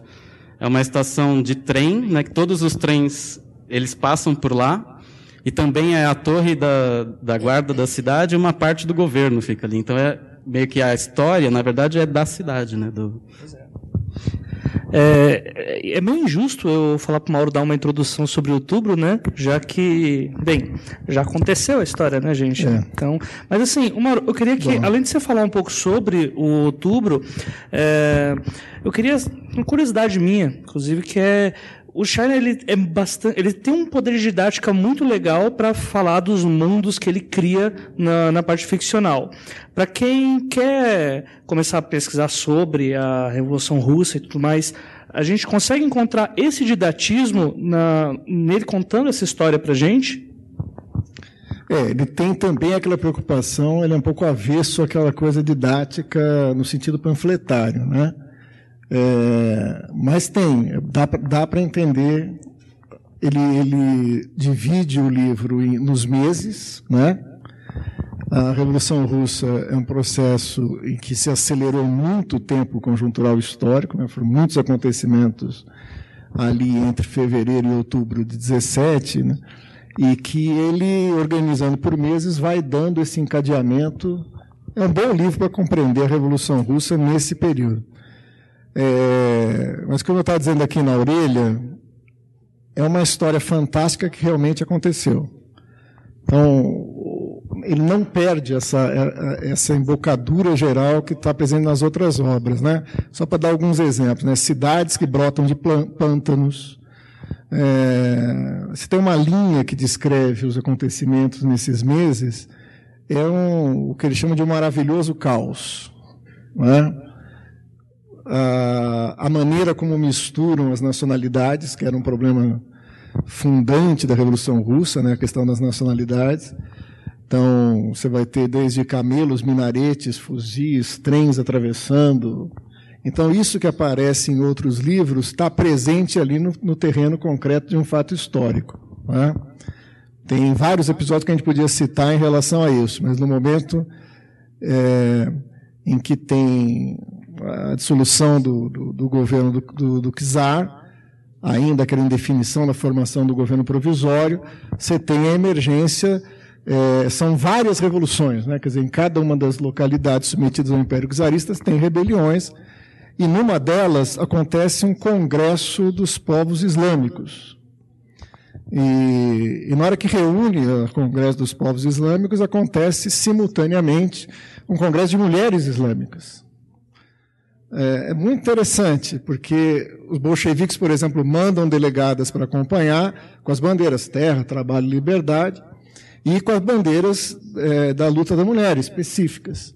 Mas quando chegam lá, você tem toda uma elaboração das próprias mulheres muçulmanas que queriam uma interpretação diferente do, da, do próprio Alcorão. Então, eles convocam uma especialista mulher do Alcorão para dizer. E uma das lutas principais que aparece ali é o fim da burca. Né? Duas críticas, o fim da burca e a questão da poligamia, que passam a incorporar a bandeira. Então, assim, ele, é uma, ele vai percorrendo uma série de detalhes que vão enriquecendo a história, muito além daquela linha né, tradicional dos acontecimentos que leva quase teleologicamente à tomada do poder. É como se ele descrevesse com daquelas várias manifestações no tal do maravilhoso caos, vai se formando elementos aonde o velho está definhando e o novo está ali germinando. É, é um livro muito interessante, porque, como eu falei, os personagens não são aplainados. Né? Então, a citação nós falamos que ele é um militante, ele é de esquerda e ele tem uma declarada predileção pelo trotskismo. Mas ele apresenta, a primeira vez que aparece o Trotsky no livro, é com a seguinte frase: É difícil amar Trotsky. Ó, né? E ele completa: É impossível não admirá-lo, mas é impossível amá-lo. E vai contando. O Lenin né, é um personagem eh, com dúvidas, com incertezas, que arrisca determinados movimentos e depois sente no movimento das massas movimentos contrários que ele vai ter que adequar à sua política. ele vai trazendo a narrativa da Revolução Russa para um terreno da história que raramente ou que poucas vezes o historiador vai prestar atenção. Então, por exemplo, a gente tem uma imagem quase mítica, salvadora da formação dos soviets, hum, literal tradução do termo russo para conselhos, né, formados já em 1905, tornados ilegais, que ressurgem na greve geral de, de fevereiro de 17. Mas ele aparece, a gente tem uma, uma ideia que é quase uma instituição montada ali no Smolin, reunido, com delegações, com coisas. E ele descreve o momento do, da queda do czarismo, uma indefinição total, né? um caos. E os trabalhadores indo até o Palácio do Governo, onde está se formando o governo provisório, para saber informações, é isso vão se aglutinando e atrapalham. Né? Você sabe, trabalhador é uma coisa que atrapalha. Pobre trabalhador, quando junta muito, gera um caos. Né? Então, o governo provisório não consegue trabalhar, eles começam então a acomodar os trabalhadores na sala à frente onde está formado o governo provisório. É, é, raramente a, né, a, ordem vai errar novamente dessa forma. Você deu uma sala né, para todos os trabalhadores se reunirem enquanto o governo provisório definia. Então, a dualidade de poderes vai aparecer nisso. O aspecto fantástico, weird, estranho, né? Você tem uh, um, um, dos os palacetes da, da né? São ocupados pelas forças revolucionárias. Um deles é ocupado pelo quartel-general dos anarquistas, que escrevem né, uma faixa na, na, na frente do, do palacete onde se diz morte à burguesia. Mas o palacete era muito bonito. Tinha jardins enormes. Então eles aproveitam os jardins para fazer jardins da infância, para poder fazer escola para as crianças, parque. Então você tinha morte à burguesia as crianças brincando nos jardins. Né? É, essa dualidade é um pouco o que ele descreve com, com perfeição. Né? É, veja, tem um certo momento onde o Lenin sai de férias. Né? Quer dizer, nós estamos assim no momento. Eu não tinha essa informação, né? a gente sabe da clandestinidade, a gente sabe, né? No momento assim, iminente da tomada do poder, o Lenin tem um colapso, né? não dorme há 40 horas seguidas, perseguido e tal. Então ele atravessa a fronteira e vai para uma cidade de veraneio mesmo, uma casa de campo, para tentar descansar. Ele e a irmã dele, né? é, nadando do lago e caminhando ao sol. Você fala, não, é possível, né? parte deve ser, né? Será que tinha algum lugar que era possível nadar e tomar banho de sol? Tem um momento que ele está descrevendo, ele fala, o calor tórrido. Você fala, não é possível, né? A Rússia, né? aquela neve até o joelho, aquela coisa e tal, mas nós estamos falando, né? não do, do, do inverno russo, estamos falando de junho, julho, é o calor, faz calor ali, né? É, a gente vai falar da Revolução Russa, a gente vai falar do Lenin, do Trotsky, do Stalin, né, do Lunacharsky, dos, dos personagens mais conhecidos. Mas raramente você vai ouvir falar de Eduardo Dunn, de Sapronov, de Kamilakov, de, de, de, pessoas que vão entrando na trama e muitas vezes com um papel decisivo, né? mas que são emissários de uma fábrica, que são marinheiros, que são soldados. Tem um, um, um operário, que não se sabe o nome, não cita o nome, que chega diante de um alto funcionário do governo provisório, Menchevique, é, no momento ali, que não vem ao caso, não vou contar porque é spoiler, né? É, mas tem um momento que a, que a organização militar dos bolcheviques está em confronto com a orientação do Comitê Central, porque quer, naquele momento, já partir para uma insurreição e tomar o poder, e a avaliação do Comitê Central que não é o momento. Então você tem todo um jogo de cena para evitar que as manifestações sejam armadas e que desemboquem na insurreição. E os trabalhadores muito agitados diante do. Eles mandam um orador menchevique, famoso por através de citações, é, dar conta de tentar acalmar a situação. E um operário atravessa a manifestação, fica na frente dessa, desse membro do, do, do governo provisório e, e, e fala a seguinte frase que raramente você vai ler na história uma frase dita com essa, com essa clareza. Né? Quando lhe for dado, você tome o poder, seu filho da puta. Não é? Quer dizer, pô, os ministros burgueses estão renunciando, os trabalhadores estão armados na rua, você está esperando o quê para tomar o poder? Quando o poder fala, toma o poder. E gentilmente tentam linchar a liderança menchevique. E quem o salva é o Trotsky. Então eu chamo do dia que o Trotsky salvou Chernobyl, de ser morto, é, linchado pela massa enfurecida. Ele vai falar um discurso para acalmar a massa e dizer que não é o momento ainda, apesar de que estão certos nessa direção, etc. Portanto, você não vai ter um livro de história que se você vai para a bibliografia, bibliografia reunida, uma vasta bibliografia, ele tem todas as informações históricas, e não é um romance, não é um romance de não ficção. Ele não vai contar uma história romanceada, inventando diálogos, etc. Ele usa um artifício que é bem interessante aqui, deriva da, dos relatos e depoimentos da história, aquilo que ele pode deduzir como diálogos e coloca na boca dos personagens. Mas numa entrevista ele diz que todo e qualquer diálogo que ele coloca, nenhum deles é inventado, ele não vai romancear uma situação. Essa frase, por exemplo, é uma frase que está registrada em algum lugar que ele vai citar. Né? É, então, é um livro que vai te permitir um, bom conhecimento desse período né, dos acontecimentos que vão de fevereiro a outubro, com uma riqueza de dados, de citação, de referências, que fogem das, da, de outras obras conhecidas, das inúmeras obras que existem sobre a Revolução Russa.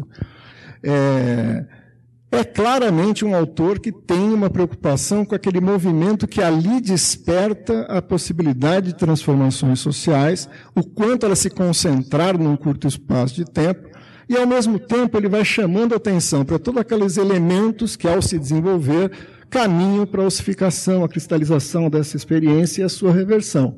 Né?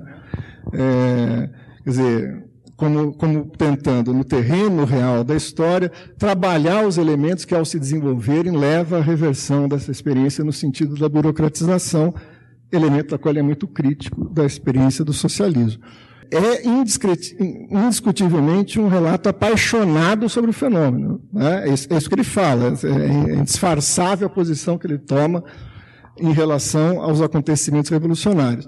Ao mesmo tempo, ele opera, eu, para não me estender nisso, em algo que é, ao nosso ver, essencial, que é a confluência de três dimensões de tempo. Né?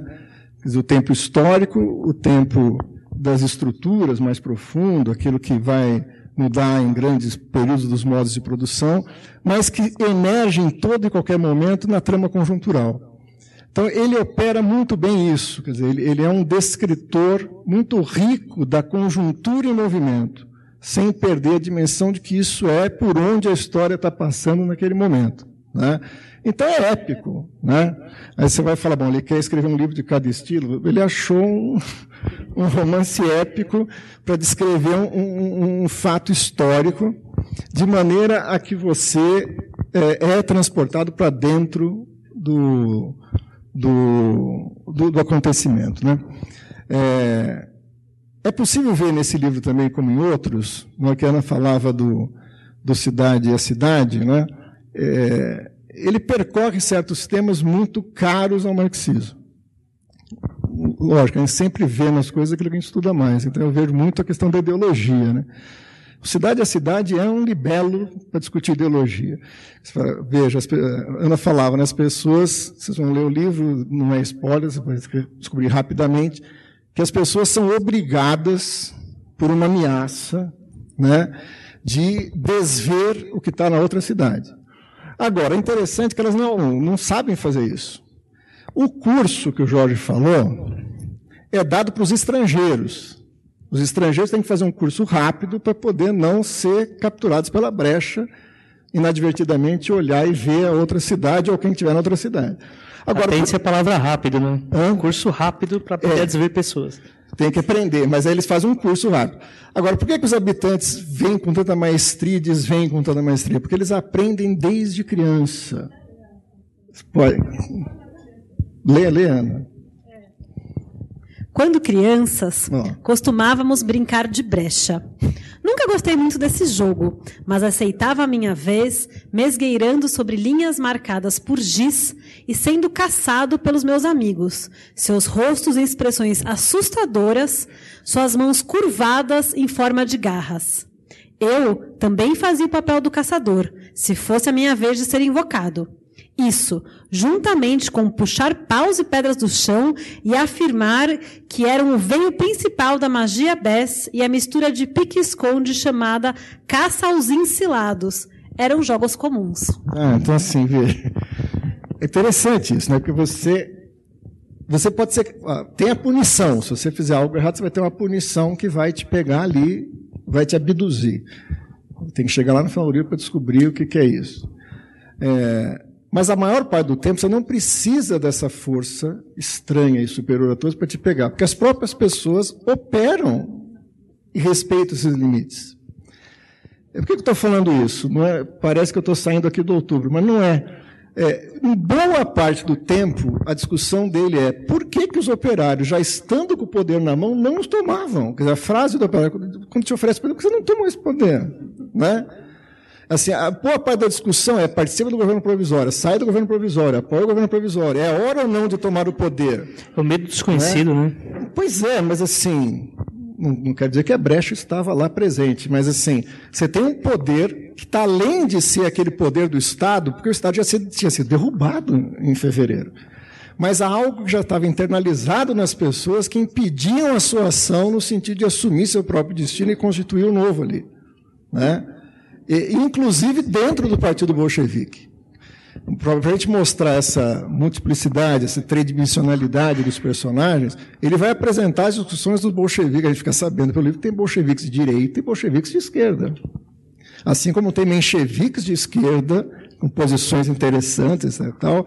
Ele vai reabilitar o próprio Martov lá, vai falar nas posições coerentes do Martov, enquanto várias posições entre os bolcheviques eram posições extremamente conservadoras diante do que estava acontecendo ali, o quanto era é, estranho a posição do Lenin. A posição do Lenin é absolutamente assim, estranhíssima no contexto da Revolução Russa. Né? E como que aquilo que é absolutamente estranho é exatamente aquilo que cola na realidade mais imediata e necessária do movimento da classe.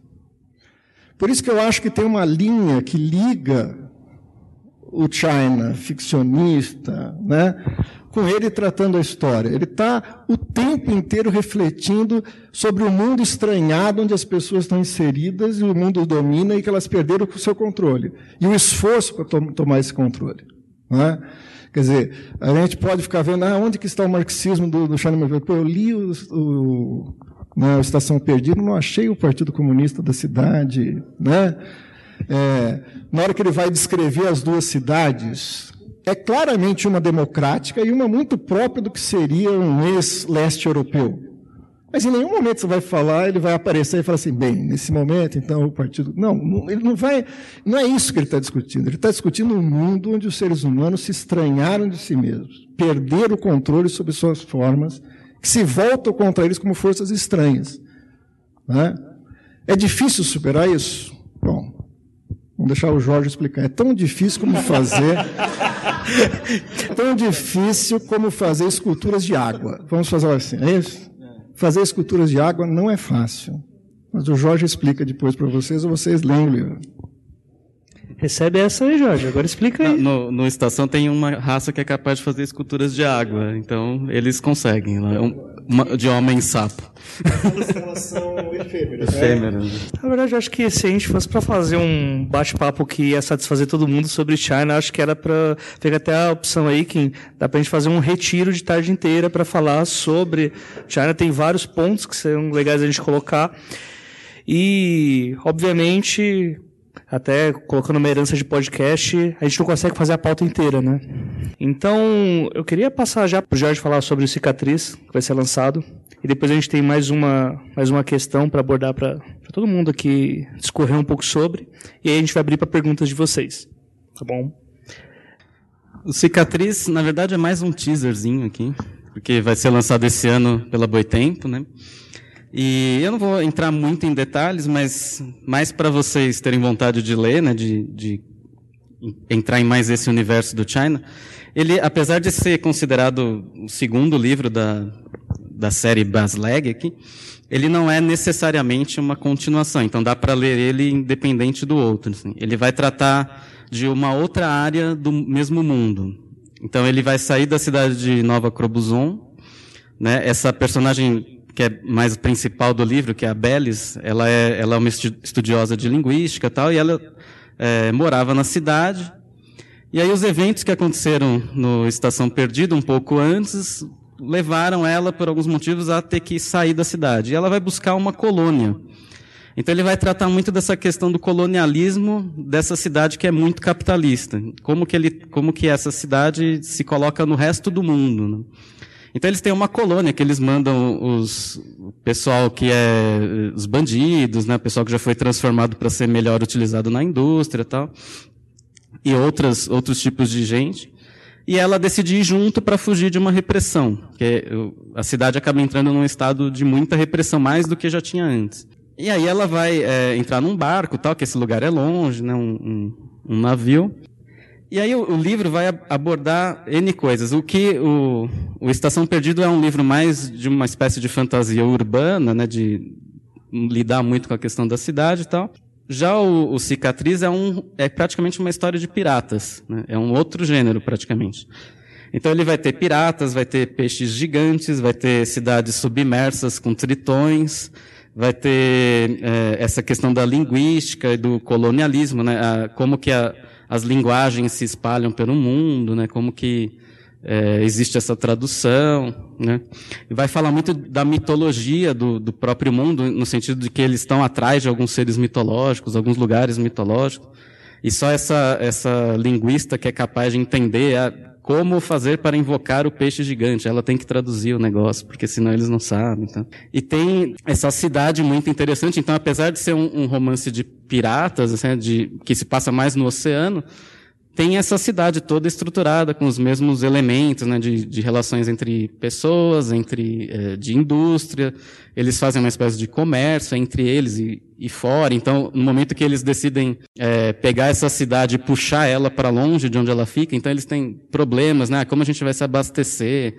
Como que a gente vai continuar mantendo comércio? Como que a gente vai continuar roubando outros barcos para juntar na cidade, aqui se não tem barco em volta? Que é uma cidade que meio que depende dessa aglutinação dos barcos. Então eles vão juntando e aí alguns se estruturam de uma forma que eles não, não se mexem mais. Um vira um parquinho lá fixo, né? o outro vira uma, uma espécie de praça. E é, então é, é, interessante que ela é ao mesmo tempo uma cidade fixa dentro dela mesma, mas móvel no sentido de que ela anda e que também se acontecem algumas coisas mais cataclísmicas, ela pode se desmanchar, literalmente, porque os barcos podem se soltar um dos outros. Para completar, existem vários tipos de governantes estranhos na, nessa cidade. O, o, principal é um casal é, que lembra muito personagem de, de desenho japonês, de, de, livro japonês. Eles são todos tatuados e eles falam, um completa as frases do outro, assim, são um casal de amantes muito... É bem, bem lembra bastante, assim, esses... É, filmes. Então é uma história muito interessante e vai explorar outras facetas desse mundo, né? Eu não vou contar detalhes de da trama em si, né? E, e posteriormente, né? É, a Boitempo está vendo de lançar também o, o, terceiro livro depois do Cicatriz é o Conselho de Ferro, que também é, se passa muito tempo depois, também pode ser lido separadamente e ele é um livro que já trata questões de revolução, tem uma é, uma discussão para tomar a cidade, como que fazer isso. Aí tem várias é, facetas da, do que seria a esquerda, assim, eles brigam entre eles. É bem e, e, tem uma questão de um trem também. Então eles saem com um trem para um lugar distante. Aí quando eles voltam, eles se tornaram uma, uma figura meio mítica, assim, os fulanos que saíram com o trem e nunca mais voltaram. Aí eles voltam. E aí aquele fato pode ser o que vai desencadear a revolução, assim, naquela que não tem nada a ver no fundo, assim, mas eles são uma, uma figura simbólica daquela, daquele fato. E o terceiro livro é maior que os outros dois. Assim. mas é muito bom também.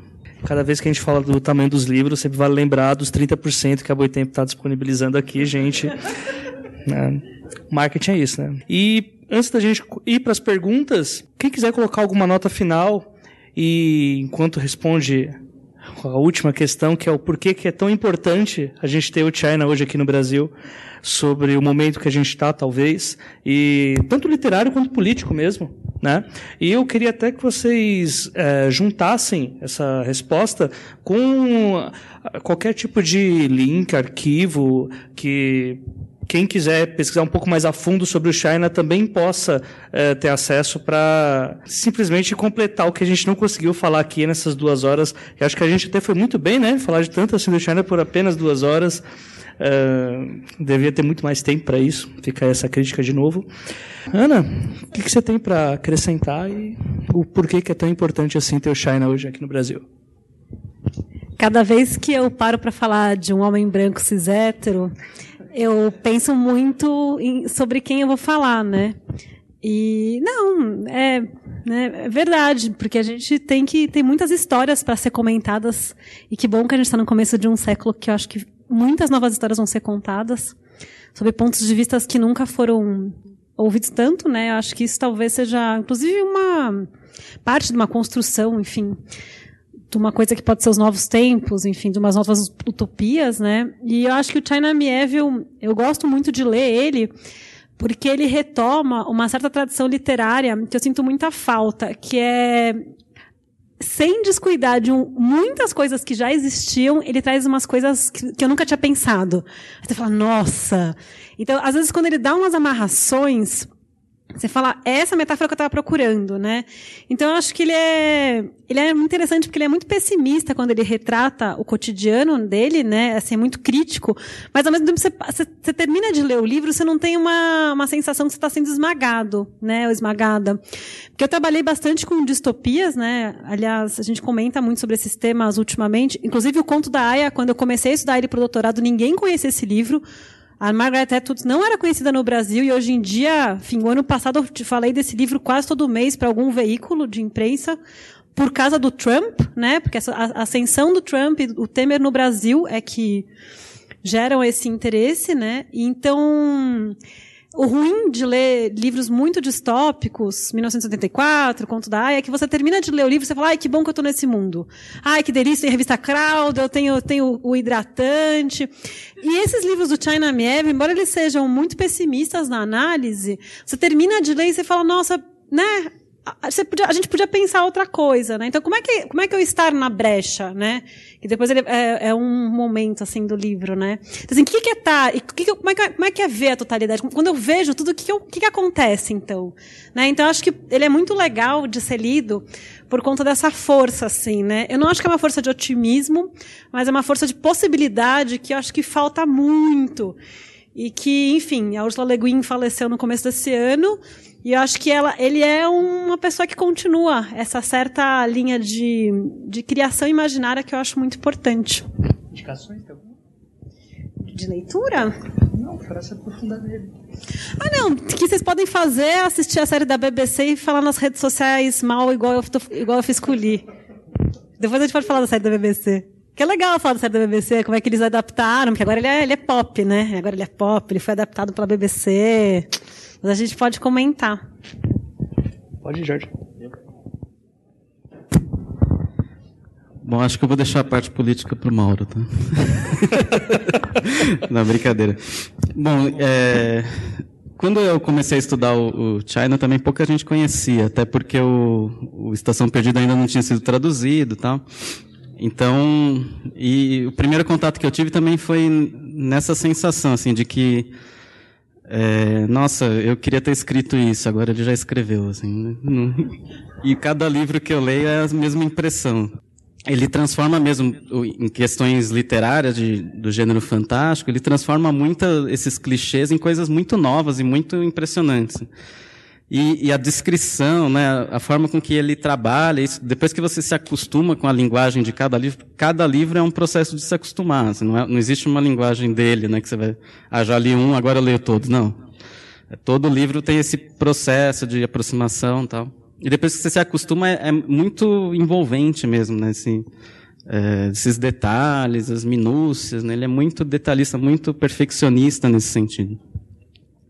Então eu acho que é, é, ele tem essa importância dentro do, da literatura fantástica, dentro da ficção científica e da fantasia. E para a gente aqui, né, como o Brasil tem é, ultimamente lançado novos livros, novos autores, eu acho que é uma referência que deve ser lida. Né? Eu acho que é, uma, é, uma, é importante ter o, o China como um, um bom autor para se ler antes de se escrever e para quem gosta mesmo desse tipo de literatura, é, se aprofundar nele. Né? Todos os livros são muito interessantes. Né? E eu não sei, depois do, do debate da última quinta-feira, achei que ele faz bastante sentido assim, nos estranhamentos. Né? Mas não vou comentar disso. Outras coisas para se ler sobre ele. Eu citei já alguns livros né, que ele mesmo escreveu. Tem dois livros que tratam de ensaios sobre as obras dele. Um é do Friedman, que chama Art and Idea in the Novels of China Mieville, que é de 2015. E tem um que é da. Cadê? Perdi. Do, da Caroline Edwards e do Tony Venezia, que chama China Mieville Critical Essays, Essays que é de 2015 também. Então, é, esses dois livros tratam exatamente sobre as obras dele. Existem outros artigos meio perdidos, assim, e ainda outras coisas surgindo. Mas é tudo bem recente ainda. E tem o livro dele mesmo, né, junto com o Mark Bold, que a, que a Ana comentou, Red Planets, e o artigo na, na margem esquerda dele, que é muito interessante, e tem minha dissertação, quem quiser ler, está disponível online no, na, no banco de teses da USP. E eu ontem assisti um vídeo muito legal dele no, no site da Verso, que ele defende a, o Halloween como uma festa que pode ser marxista. Então é muito divertido. Ele, ele basicamente, assim, muito por cima, ele cita até artigos sobre polvos que, que, que seguram cocos para se proteger das coisas. Assim. Mas ele defende que é o medo que, que tem a ver com Halloween, né, a questão do medo, é uma, uma característica do humano. Né? Quando a gente sente medo de alguma coisa é porque a gente é capaz de projetar um perigo que não existe. Então, essa projeção de possibilidades é uma característica humana que pode ser usada para o marxismo como projeção revolucionária.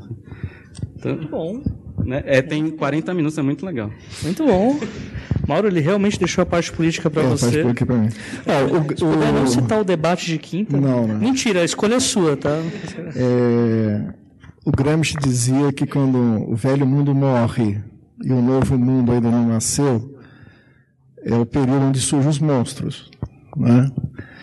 Eu acho que é sempre atual os monstros. E, não é nem um pouco fora de época, né? é uma literatura que nos remete ao agora, não é aquela literatura que você sai para fugir do mundo em que a gente está. O tempo inteiro você está sendo remetido ao mundo, às questões mais essenciais da nossa época. Quando o Kim, no seu trabalho de evangelização, me, me apresentou o China, veja, eu sou aqui, por uma série de coisas, o tiozinho da mesa, né?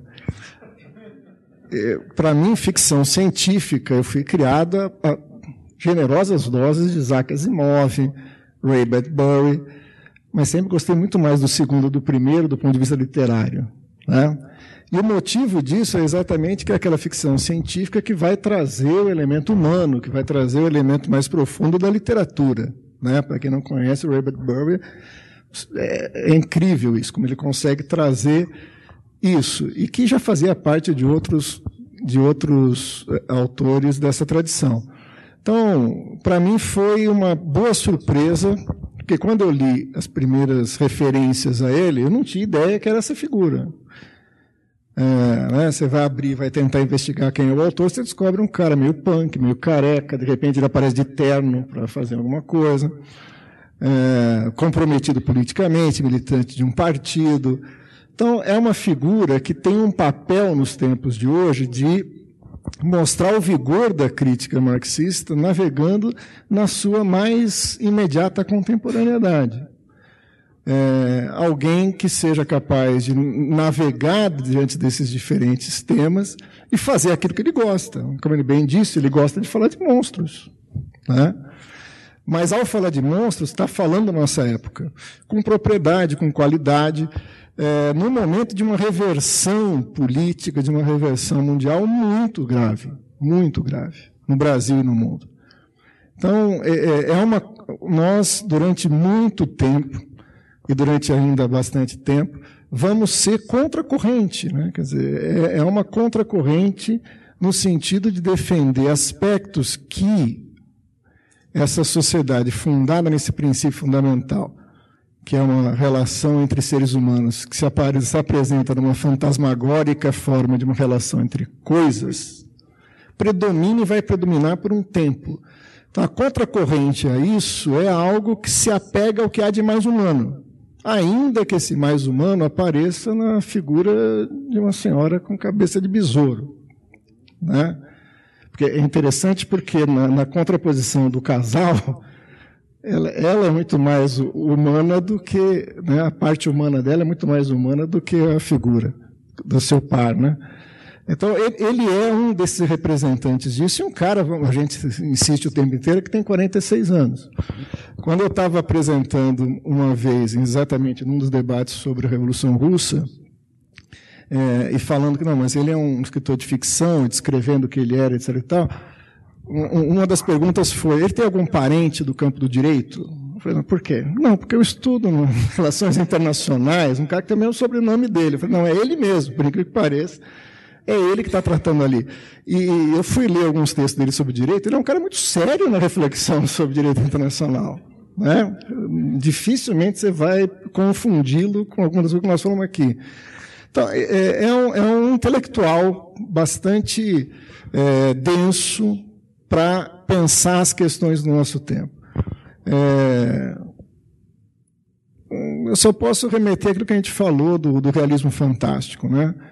É, se alguém descrevesse sem nenhum esforço literário o Brasil de hoje, é, passaria com uma ficção para lá de estranha.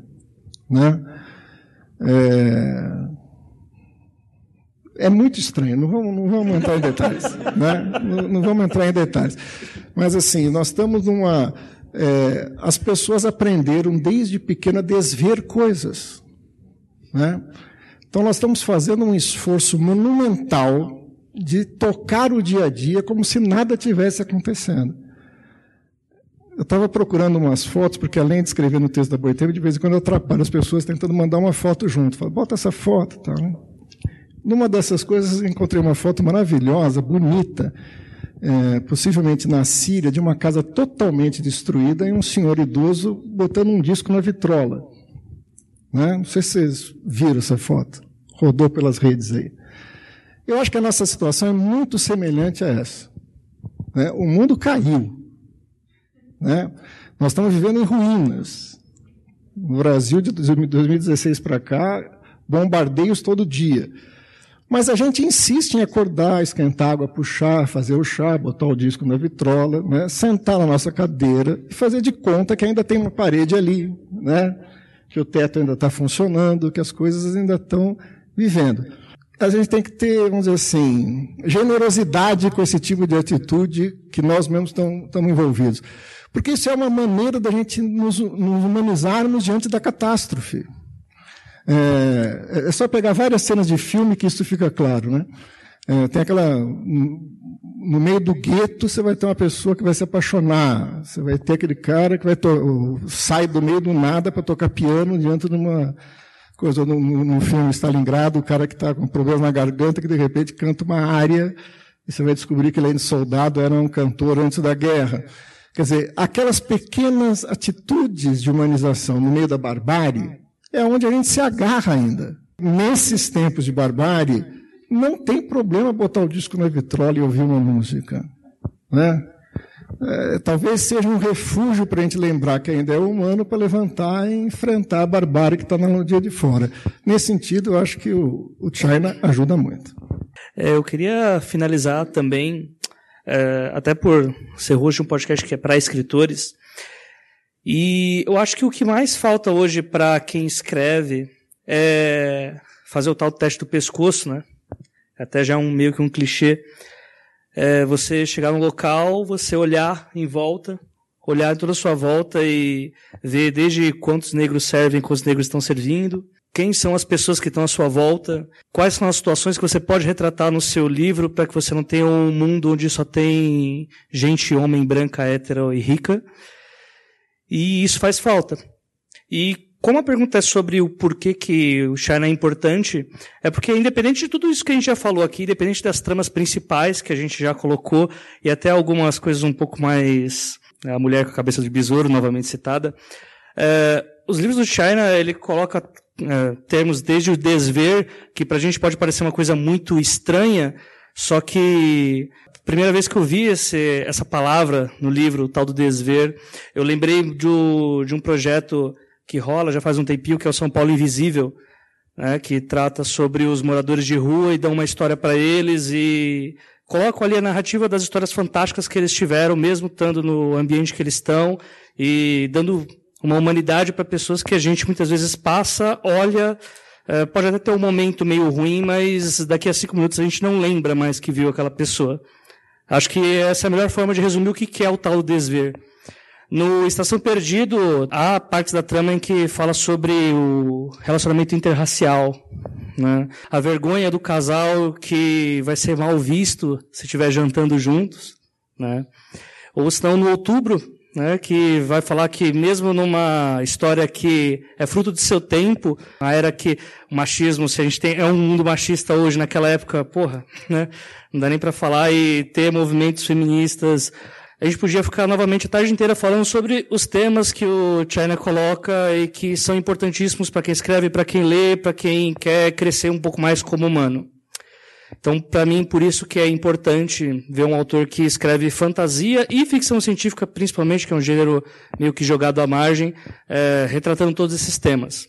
Colocando a parte do podcast, todos os links que foram passados aqui, como imagino que ninguém tenha tido a velocidade de anotar tudo no celular, quando o podcast for disponibilizado, eu vou, vou pedir para que todos eles me passem as fontes que eu vou deixar lá. Uh, imagino que o Kim também vá, vá publicar pelas redes sociais da Boitempo também, quando a gente deixar lá. Então fica mais fácil para todos vocês terem acesso a tudo que foi dito, aos links que foram passados e as fontes para vocês também se aprofundarem um pouco mais em todo esse mundo aí que é o China. Eu tenho que agradecer também um pouco, né? Agradecer o pessoal que permitiu que a gente fizesse esse bate-papo. Eu gostei bastante, não sei vocês. Uh, agradecer aos três convidados aqui, ao Thiago Lee, que está gravando aqui para gente, que é do podcast Curta Ficção. É.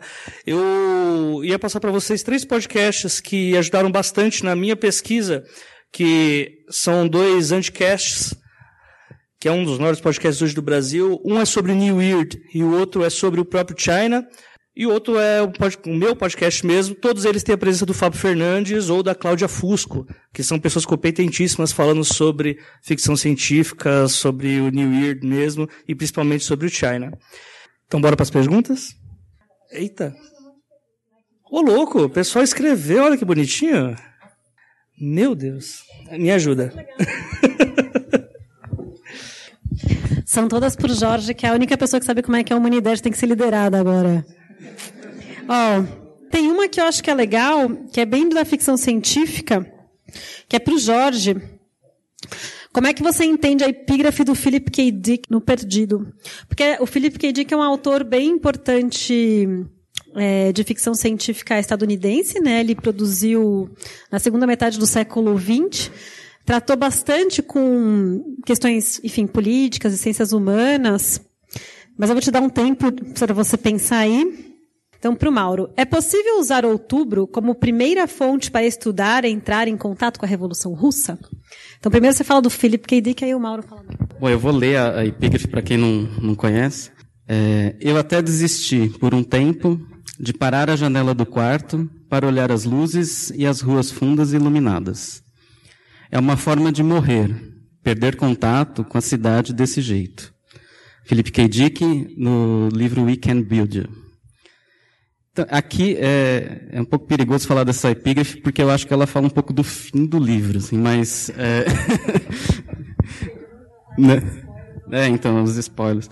Mas eu acho que é, o que tem muito a ver com isso, que passa, passa principalmente pela história do Yag Harek ao longo do, do livro, é que ele vai tomando esse contato com a cidade, né, de uma forma é, bem orgânicas. Então, ele vai mostrando que eh, nós não somos, é como se fosse uma morte, assim, né? nós, nós não estamos realmente vivos se não estamos em sociedade, né, em relação com outras pessoas, se não, não nos identificamos com outras pessoas, é, e criamos né, uma forma de, de meio que justificar, acho que tem muito isso no livro também, justificar essas ideologias, né, com base no que o outro vê em nós e, e o que nós vemos no outro. Então, é, tem, eu, é, sem contar muito, mais contando, tem muitas horas que ele, que ele para para refletir, assim, ah, é, será que eu sou é, inferior, né? Será que eu sou alguém, por ser alguém de fora e alguém destituído das minhas asas, né? Será que eu sou diferente desses? Porque tem outros iguais a mim, tem outros garudas na cidade que já se adaptaram, vivem nos guetos e tal. E ele não se identifica a princípio com ninguém, nem com os humanos, nem com as outras raças, nem com os próprios como ele que vivem ali. Então ele, ele tem essa, essa, ele passa essa sensação de, de não estar vivo, né? Então ele passa o, o livro todo querendo, assim, ah, eu quero voltar a voar, meio que para ir embora, para voltar a ser o que eu era antes. E ao longo do livro ele vai percebendo que ele talvez não precise disso, ele talvez precisasse mesmo era dessa identificação, dessa de encontrar no outro, né, alguém que que desse respaldo para sua própria vida. Então, e no final, é, ele meio que, que, bom, ele meio que dá um jeito de, de dentro da cabeça dele, organizar essa ideia. Assim. Mas eu acho que tem muito a ver com isso, com essa relação que as, que as cidades proporcionam. Né? Enquanto pessoas não isoladas, né? nós nunca estamos totalmente isolados. Nós temos que olhar pela janela, que nem ele fala, né? para ver o outro, né? e não desver o outro, às vezes. Né? né? É... E ele, é interessante que no livro ele vai vendo as pessoas que realmente são esses invisíveis. Ele passa por lugares que não são muito visitados, por é, becos, partes de imigrantes, tá? Então ele vai vendo essas pessoas que são também invisíveis como ele se sente naquele momento, né? Acho que essa é a relação. É, o clássico do né, que nós indicamos sempre a quem quer começar a Revolução Russa são os Dez Dias que Abalaram o Mundo do John Reed, que está na bibliografia aqui do, do, do China. Vendo atentamente, o livro do John Reed também é, não é assim tão didático também, né?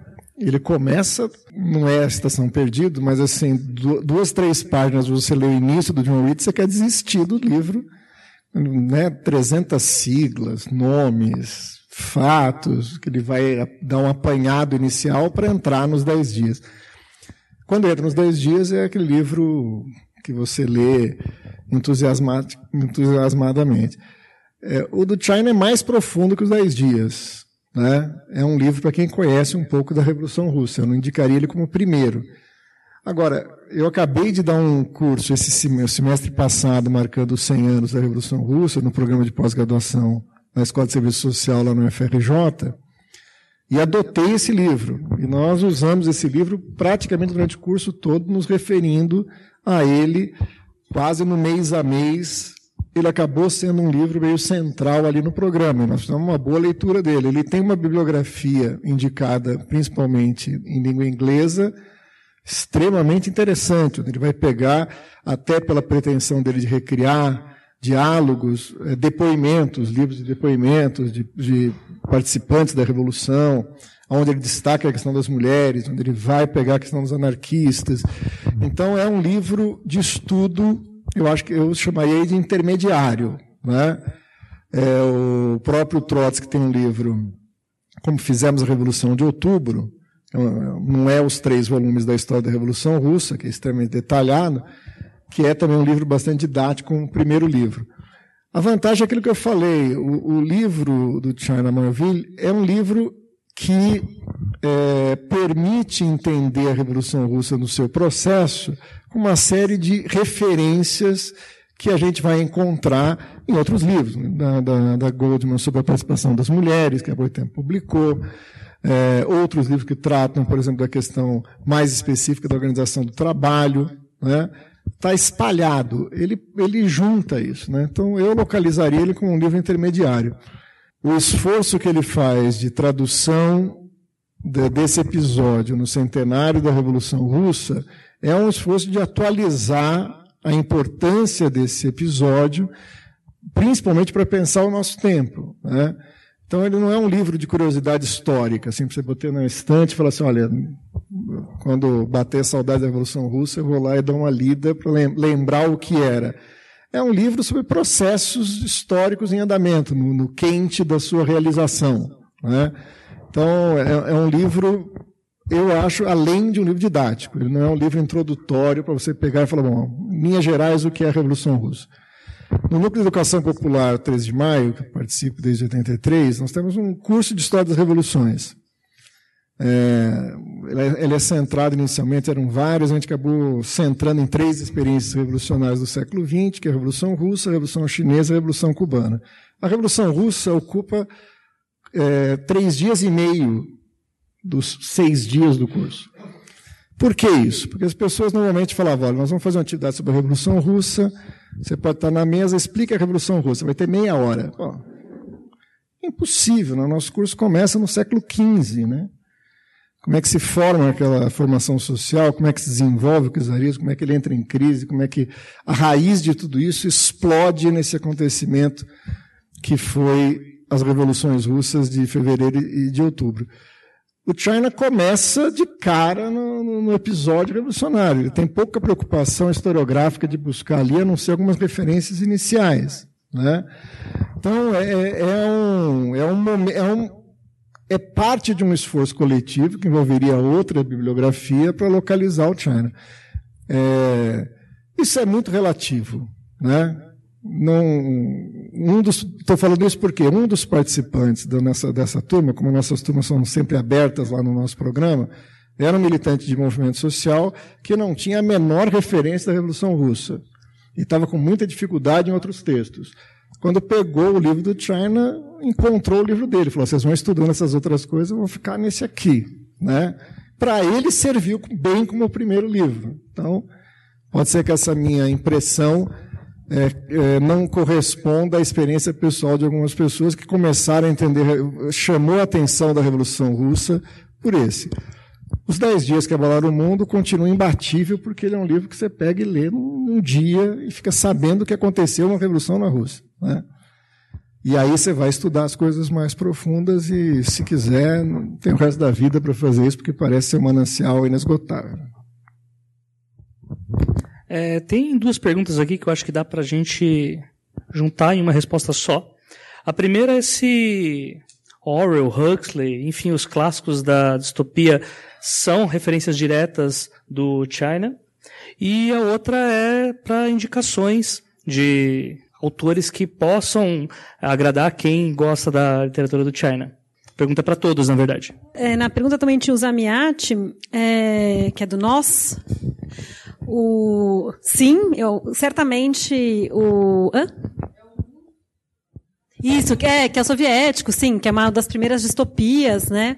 Que foi, foi, só foi, entrou na Rússia, acho que em 1988 mesmo, porque antes é, não, não podia vender legalmente, né? É, então ela foi, foi primeiro traduzido e publicado em Nova York, né? Então, durante, durante muito tempo foi um livro lido em inglês. Está é, tá publicado pela Aleph e também pela 34, né, em português, que foi um livro engraçado que no mesmo ano teve as duas traduções do russo. é um livro bem interessante também para ler. Então, sim, é, eu acho que são livros que antecedem, mas eu acho que o ponto de vista do Mieville é diferente. É, então ele não fica na distopia pela distopia, né? Eu acho que ele tem um salto sempre, quase sempre, é, para fazer a análise dele, né? Porque ele gosta de literatura política, mas eu acho que ele leu tudo isso, mas eu acho que o ponto de partida dele é um pouco mais otimista, mais utópico, para ser bem, para ser mais é, precisa, né? Eu acho que a Ursula Le Guin é uma antecedente dele natural, né? Ele fala muito dela. É, enfim, foi uma das pessoas mais entrevistadas, inclusive, quando ela faleceu, né? É, e aí, convidar vocês para ler Os Despossuídos. Eu acho que é uma das obras que mais dialoga com essas obras que a gente está comentando, né? Está publicada pela Aleph, também em português. Eu gosto sempre de citar coisas que tem em português, que senão a gente também fica muito...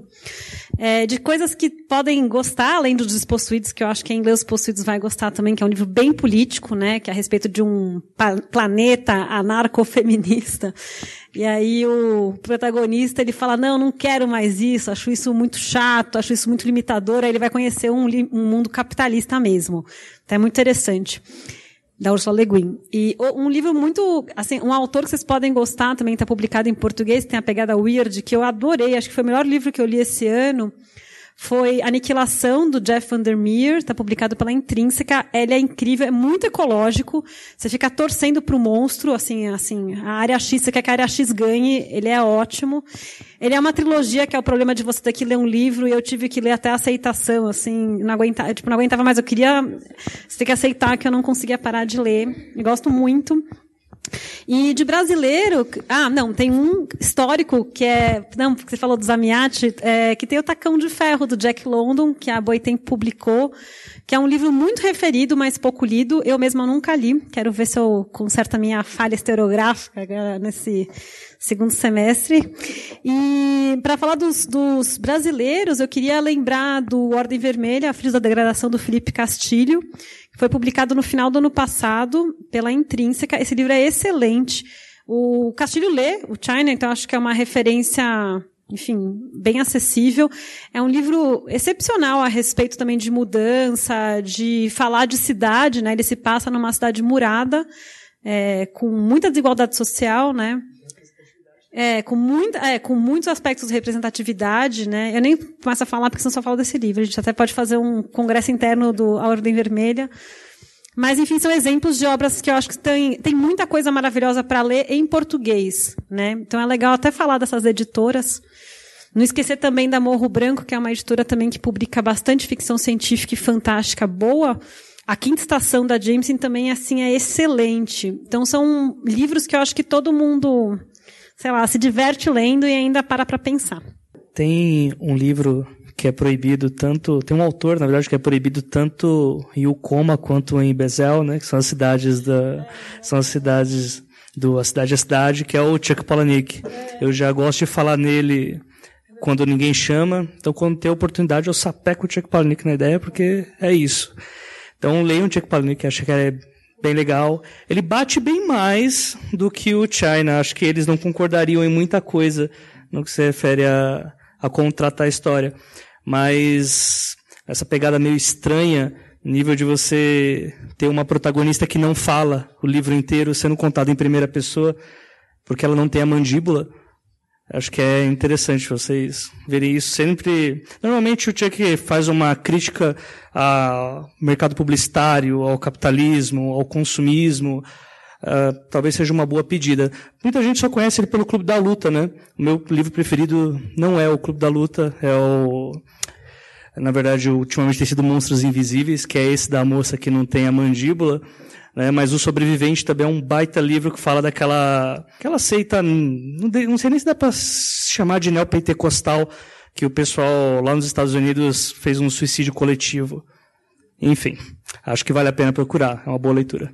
Bom, é, sobre o, o ele ter lido Huxley e esses outros, com certeza, ele é, o China ele, ele faz um monte de artigos e palestras sobre ficção científica como um todo. Então ele vive citando esses autores e outros. Bom, a Ana acho que falou quase todos que tem em português, que recentes, assim, né? Tem o Justiça Ancilar também, que é, é, bem recente, saiu esse ano, e ele tem uma pegada política também, apesar de ser mais espacial tal, que não é tanto o estilo dele, mas é, é interessante. E quem quiser ir mais para o lado mais weird, pode buscar as coisas antigas, que não tem tanto o lado político. Em geral, os autores eram mais é, de direita e tal, como o próprio Lovecraft, que tem, acho que a Redra lançou algumas edições deles. Tem o, o, Rei de Amarelo, por exemplo, que é um livro interessante, é bem estranho, bem discute questões é, de coisas psicológicas, de, de manifestações de de autoridades tal é interessante. Tem bastante é, autores desse período assim dos anos final do século XIX até os anos 20 que tem essa pegada. E dá para procurar o weird tradicional ou então o fantástico do europeu dessa época. Eu acho que desde Alan Poe acho que é, um, é uma referência bem forte dele também que dá para ler. E acho que era isso Bom, o pessoal disse aqui o, o essencial das indicações de, de, de, literatura dessa área, eles são os especialistas, eu, eu não sou. É, eu queria só rapidamente essa, essa presença né, que a Ana falava da distopia no, no China, com um toque mais otimista. Né? É, o, a projeção ideológica da nossa época, ao meu ver, ela está marcada por uma, por uma reversão, né, que já foi identificado pelo Lukács, quem discute muito isso contemporaneamente é o Zizek, que é o momento onde a reversão ideológica não é a afirmação de uma projeção ideal é, para um futuro harmonizado, né, na perspectiva, por exemplo, como se foi projetado uma vez pelo liberalismo. O Marx, no, no Ideologia Alemã, junto com Engels, lá para o final do livro quase, ele, ele, descreve num pequeno parágrafo que ele chama de crise ideológica. Né? Quando a contradição acusa entre o avanço das suas produtivas, relações sociais de produção, é natural que as ideias que correspondiam a essas relações se tornem inautênticas e são apresentadas na forma de uma hipocrisia deliberada. É, o Zizek adora essa citação, destaca ela, porque, segundo ele, nós estamos na época do, da ideologia cínica.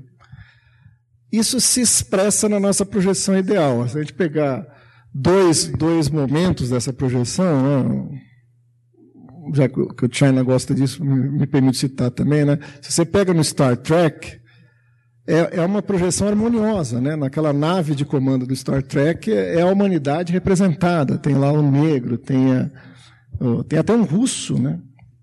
Plena Guerra Fria tem um russo como cabe na casa das máquinas servindo de operário, lá embaixo. Mas tem lá o russo, tem o japonês, tem até um cara de vulcano, né? Então a consagração de todos, mas a consagração de todos para a Terra explorar o universo, né? Então é uma projeção de que o imperialismo vai seguir, vai dar tudo certo. O Blade Runner é a distopia, né? Vai ter isso e vai dar tudo errado e vai virar o caos. De certa forma, hoje nós estamos numa fronteira desse caos revisitado, né? Não tem futuro, não tem não tem elementos de projeção de que um dia vai dar certo. É um pessimismo muito forte, né? É um dissolver de todas as possibilidades, quase não como matéria, é, por exemplo, como o existencialismo já trabalhou um dia, mas como matéria de, transformando valorativamente isso como positivo. Né? É assim e deve ser assim. É, é, a desorganização total e falta de perspectiva. O, como ele se, como o autor recusa aquela ideia linear do panfletário, ele não vai combater essa visão no sentido de apontar que dentro disso existe uma esperança quem espera finais felizes, China Marvin não é um bom autor para ler. Né? É, não vou estragar o final do, dos livros, mas assim, né, aquele herói salvador, né, você mesmo que está meio vacinado em relação a isso, você fica torcendo para o detetive, num certo momento lá, resolver o problema de onde ele está. Você não vai ter uma solução. Agora, é diferente uma descrição de um impasse onde não há solução é, de uma perspectiva, como está no, no Owen, como está em outros autores, que, que fecham a porta totalmente ao fluxo. Né? É um fluxo, tem um elemento histórico muito importante. Todos os livros têm um acontecimento histórico dentro dos termos do universo que ele cria, que marca aquele período, que vai explicar em grande parte a situação que está ali colocado. Já tem muito claro que, pra, por isso que achei ótima a citação não é o antropoceno, é o capitaloceno. Né? Então, enquanto o capital dominar, essa forma que se fecha as possibilidades humanas, se fecha também para as pessoas. A maneira de resistir a isso não é projetar uma utopia de como seria interessante isso caso não existisse. Porque se faltar uma referência para isso, entre todos os autores aqui citados, a cena do Chaplin da casinha resolve o problema da nossa utopia, né? Para quem lembra dos tempos modernos, é ele botando a mão para fora e pegando a uva, passa a vaca, ele pega o leite. Né? Agora, não adianta projetar o que seria o futuro imaginável. É uma projeção ideal de uma sociedade que gerou um impasse que quer tra tragar a humanidade dentro desse próprio impasse. Como é, que eu, como é que eu percebo isso? Resgatando uma dimensão que no conjunto da obra dele resgata pela dimensão da arte, pela dimensão da literatura. Né? E não pela dimensão simplesmente de afirmar a necessidade de uma utopia para contrapor aquilo que está se apresentando como falta de alternativa. Aí tem vários autores para ler. Né? Boitempo tem uma série completa de um autor novo aí de ficção chamado Karl Marx, que é um negócio. é, é, é bem interessante. Escreve bastante também. Não sei se o, o pegou esse, esse, essa propulsão dele, mas é um autor que pensou no devir do mundo a partir de uma catástrofe. Né? É difícil você ler o Marx como um autor otimista. Ele pensa o mundo como um mundo fadado a uma catástrofe, torce todo dia para que ela aconteça, porque essa catástrofe é que torna possível o dissolver de uma época e a criação dos elementos da projeção de uma nova. Né? Eu acho que no fundo, no fundo, aí está a dimensão do tempo histórico e do tempo do indivíduo. Para a história tem solução, para os indivíduos que estão no meio da catástrofe, possivelmente não. Né? Então eles projetam isso na, na expressão artística de diferentes formas também na ficção. Eu lembrei também, até pela, pela epígrafe, o Philip Dick é um autor que ele se inspira muito também. É, tem alguns livros dele que ainda dizem respeito ao hoje. Então é, é uma, uma indica, é quase tudo. Né? O Homem do Castelo Alto, por exemplo, que é uma é uma ficção de realidade alternativa, né, no sentido de história alternativa, né, de recontar um, uma época.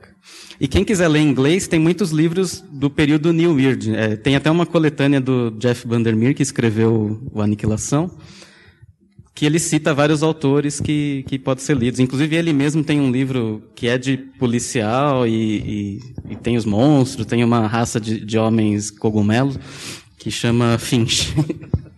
então, tem vários autores que, que tiveram essa mesma pegada naquela mesma época, dos anos 2000 aos 2005, mais ou menos. Só para ninguém desanimar, tá? Não é porque os finais são tristes que sempre vai morrer o protagonista, tá, gente? É, tem uns finais agridoces e tal, vocês vão chorar, mas vai ser legal. Antes da gente ir para. Aliás, vamos para a última pergunta, aí a gente finaliza. A última pergunta é, foi enviada também pelo. Acho que foi pela internet, né? E foi sobre quais foram os acréscimos do China para a área do direito. Eu vou deixar aqui para Ana antes da gente encerrar. É que eu também tenho uma formação estranha, eu também fiz direito, eu tenho mestrado em direito internacional. Mas eu não vou falar disso, que eu também não, não, não, sei, não manjo mais. Acabou, meu cérebro não sei igual o China Mieville.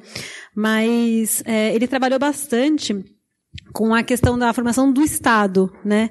Então ele comenta é, como é que era a forma jurídica do Estado no direito internacional, né? Então ele pensa muito, é, é muito engraçado porque se a gente começar a falar de America, a gente volta para o eixo, né? Então ele pensa assim, como é que o Estado que a gente conhece hoje, capitalista, foi formado e para isso ele pega o Pachucanes, né? Depois quando o AJ colocar lá os links, eu deixo dois artigos em português de pessoas que trabalharam com ele em português para vocês, para alguém que estuda direito também usar. Mas ele é bem citado, viu? Eu acho que umas duas, duas antologias de artigo assim eu encontrava referência, mais do que sobre literatura, inclusive, em português. É isso então, né, gente? Duas horinhas, um pouco mais de duas horinhas aí de papo. Para editar vai ser mó legal. E novamente aí deixar aquele agradecimento para Boitempo pelo por ter trazido esse evento para cá, por ter proporcionado essa roda de bate-papo, para Casa Plana, por ter cedido espaço, porque não dá para simplesmente não ter espaço e rolar o evento, né? Todas as partes são muito importantes. E para as três pessoas que vieram aqui, o Jorge, a Ana e Mauro Yassi. Muito obrigado mesmo por muito ter comparecido. Ao Thiago Lee também, que me ajudou aqui com a parte da gravação do áudio. E espero que vocês tenham gostado. Lembrando novamente, não sei se eu já disse isso, mas os livros da Boitempo hoje do Chinatown com 30% de desconto. Então vocês, terminando aqui o papo, vocês podem adquirir. E o caixa, que foi interessante falar para mim, tá logo aqui atrás, atrás do, do stand aqui. Mas como o China é mais bonito, a gente teve que deixar ele aqui para todo mundo ficar admirando e ajuda a comprar, né? Porque marketing é isso, né, gente? Então, mais uma vez, muito obrigado para todo mundo que compareceu. Sem vocês não dava para fazer e espero que vocês tenham gostado.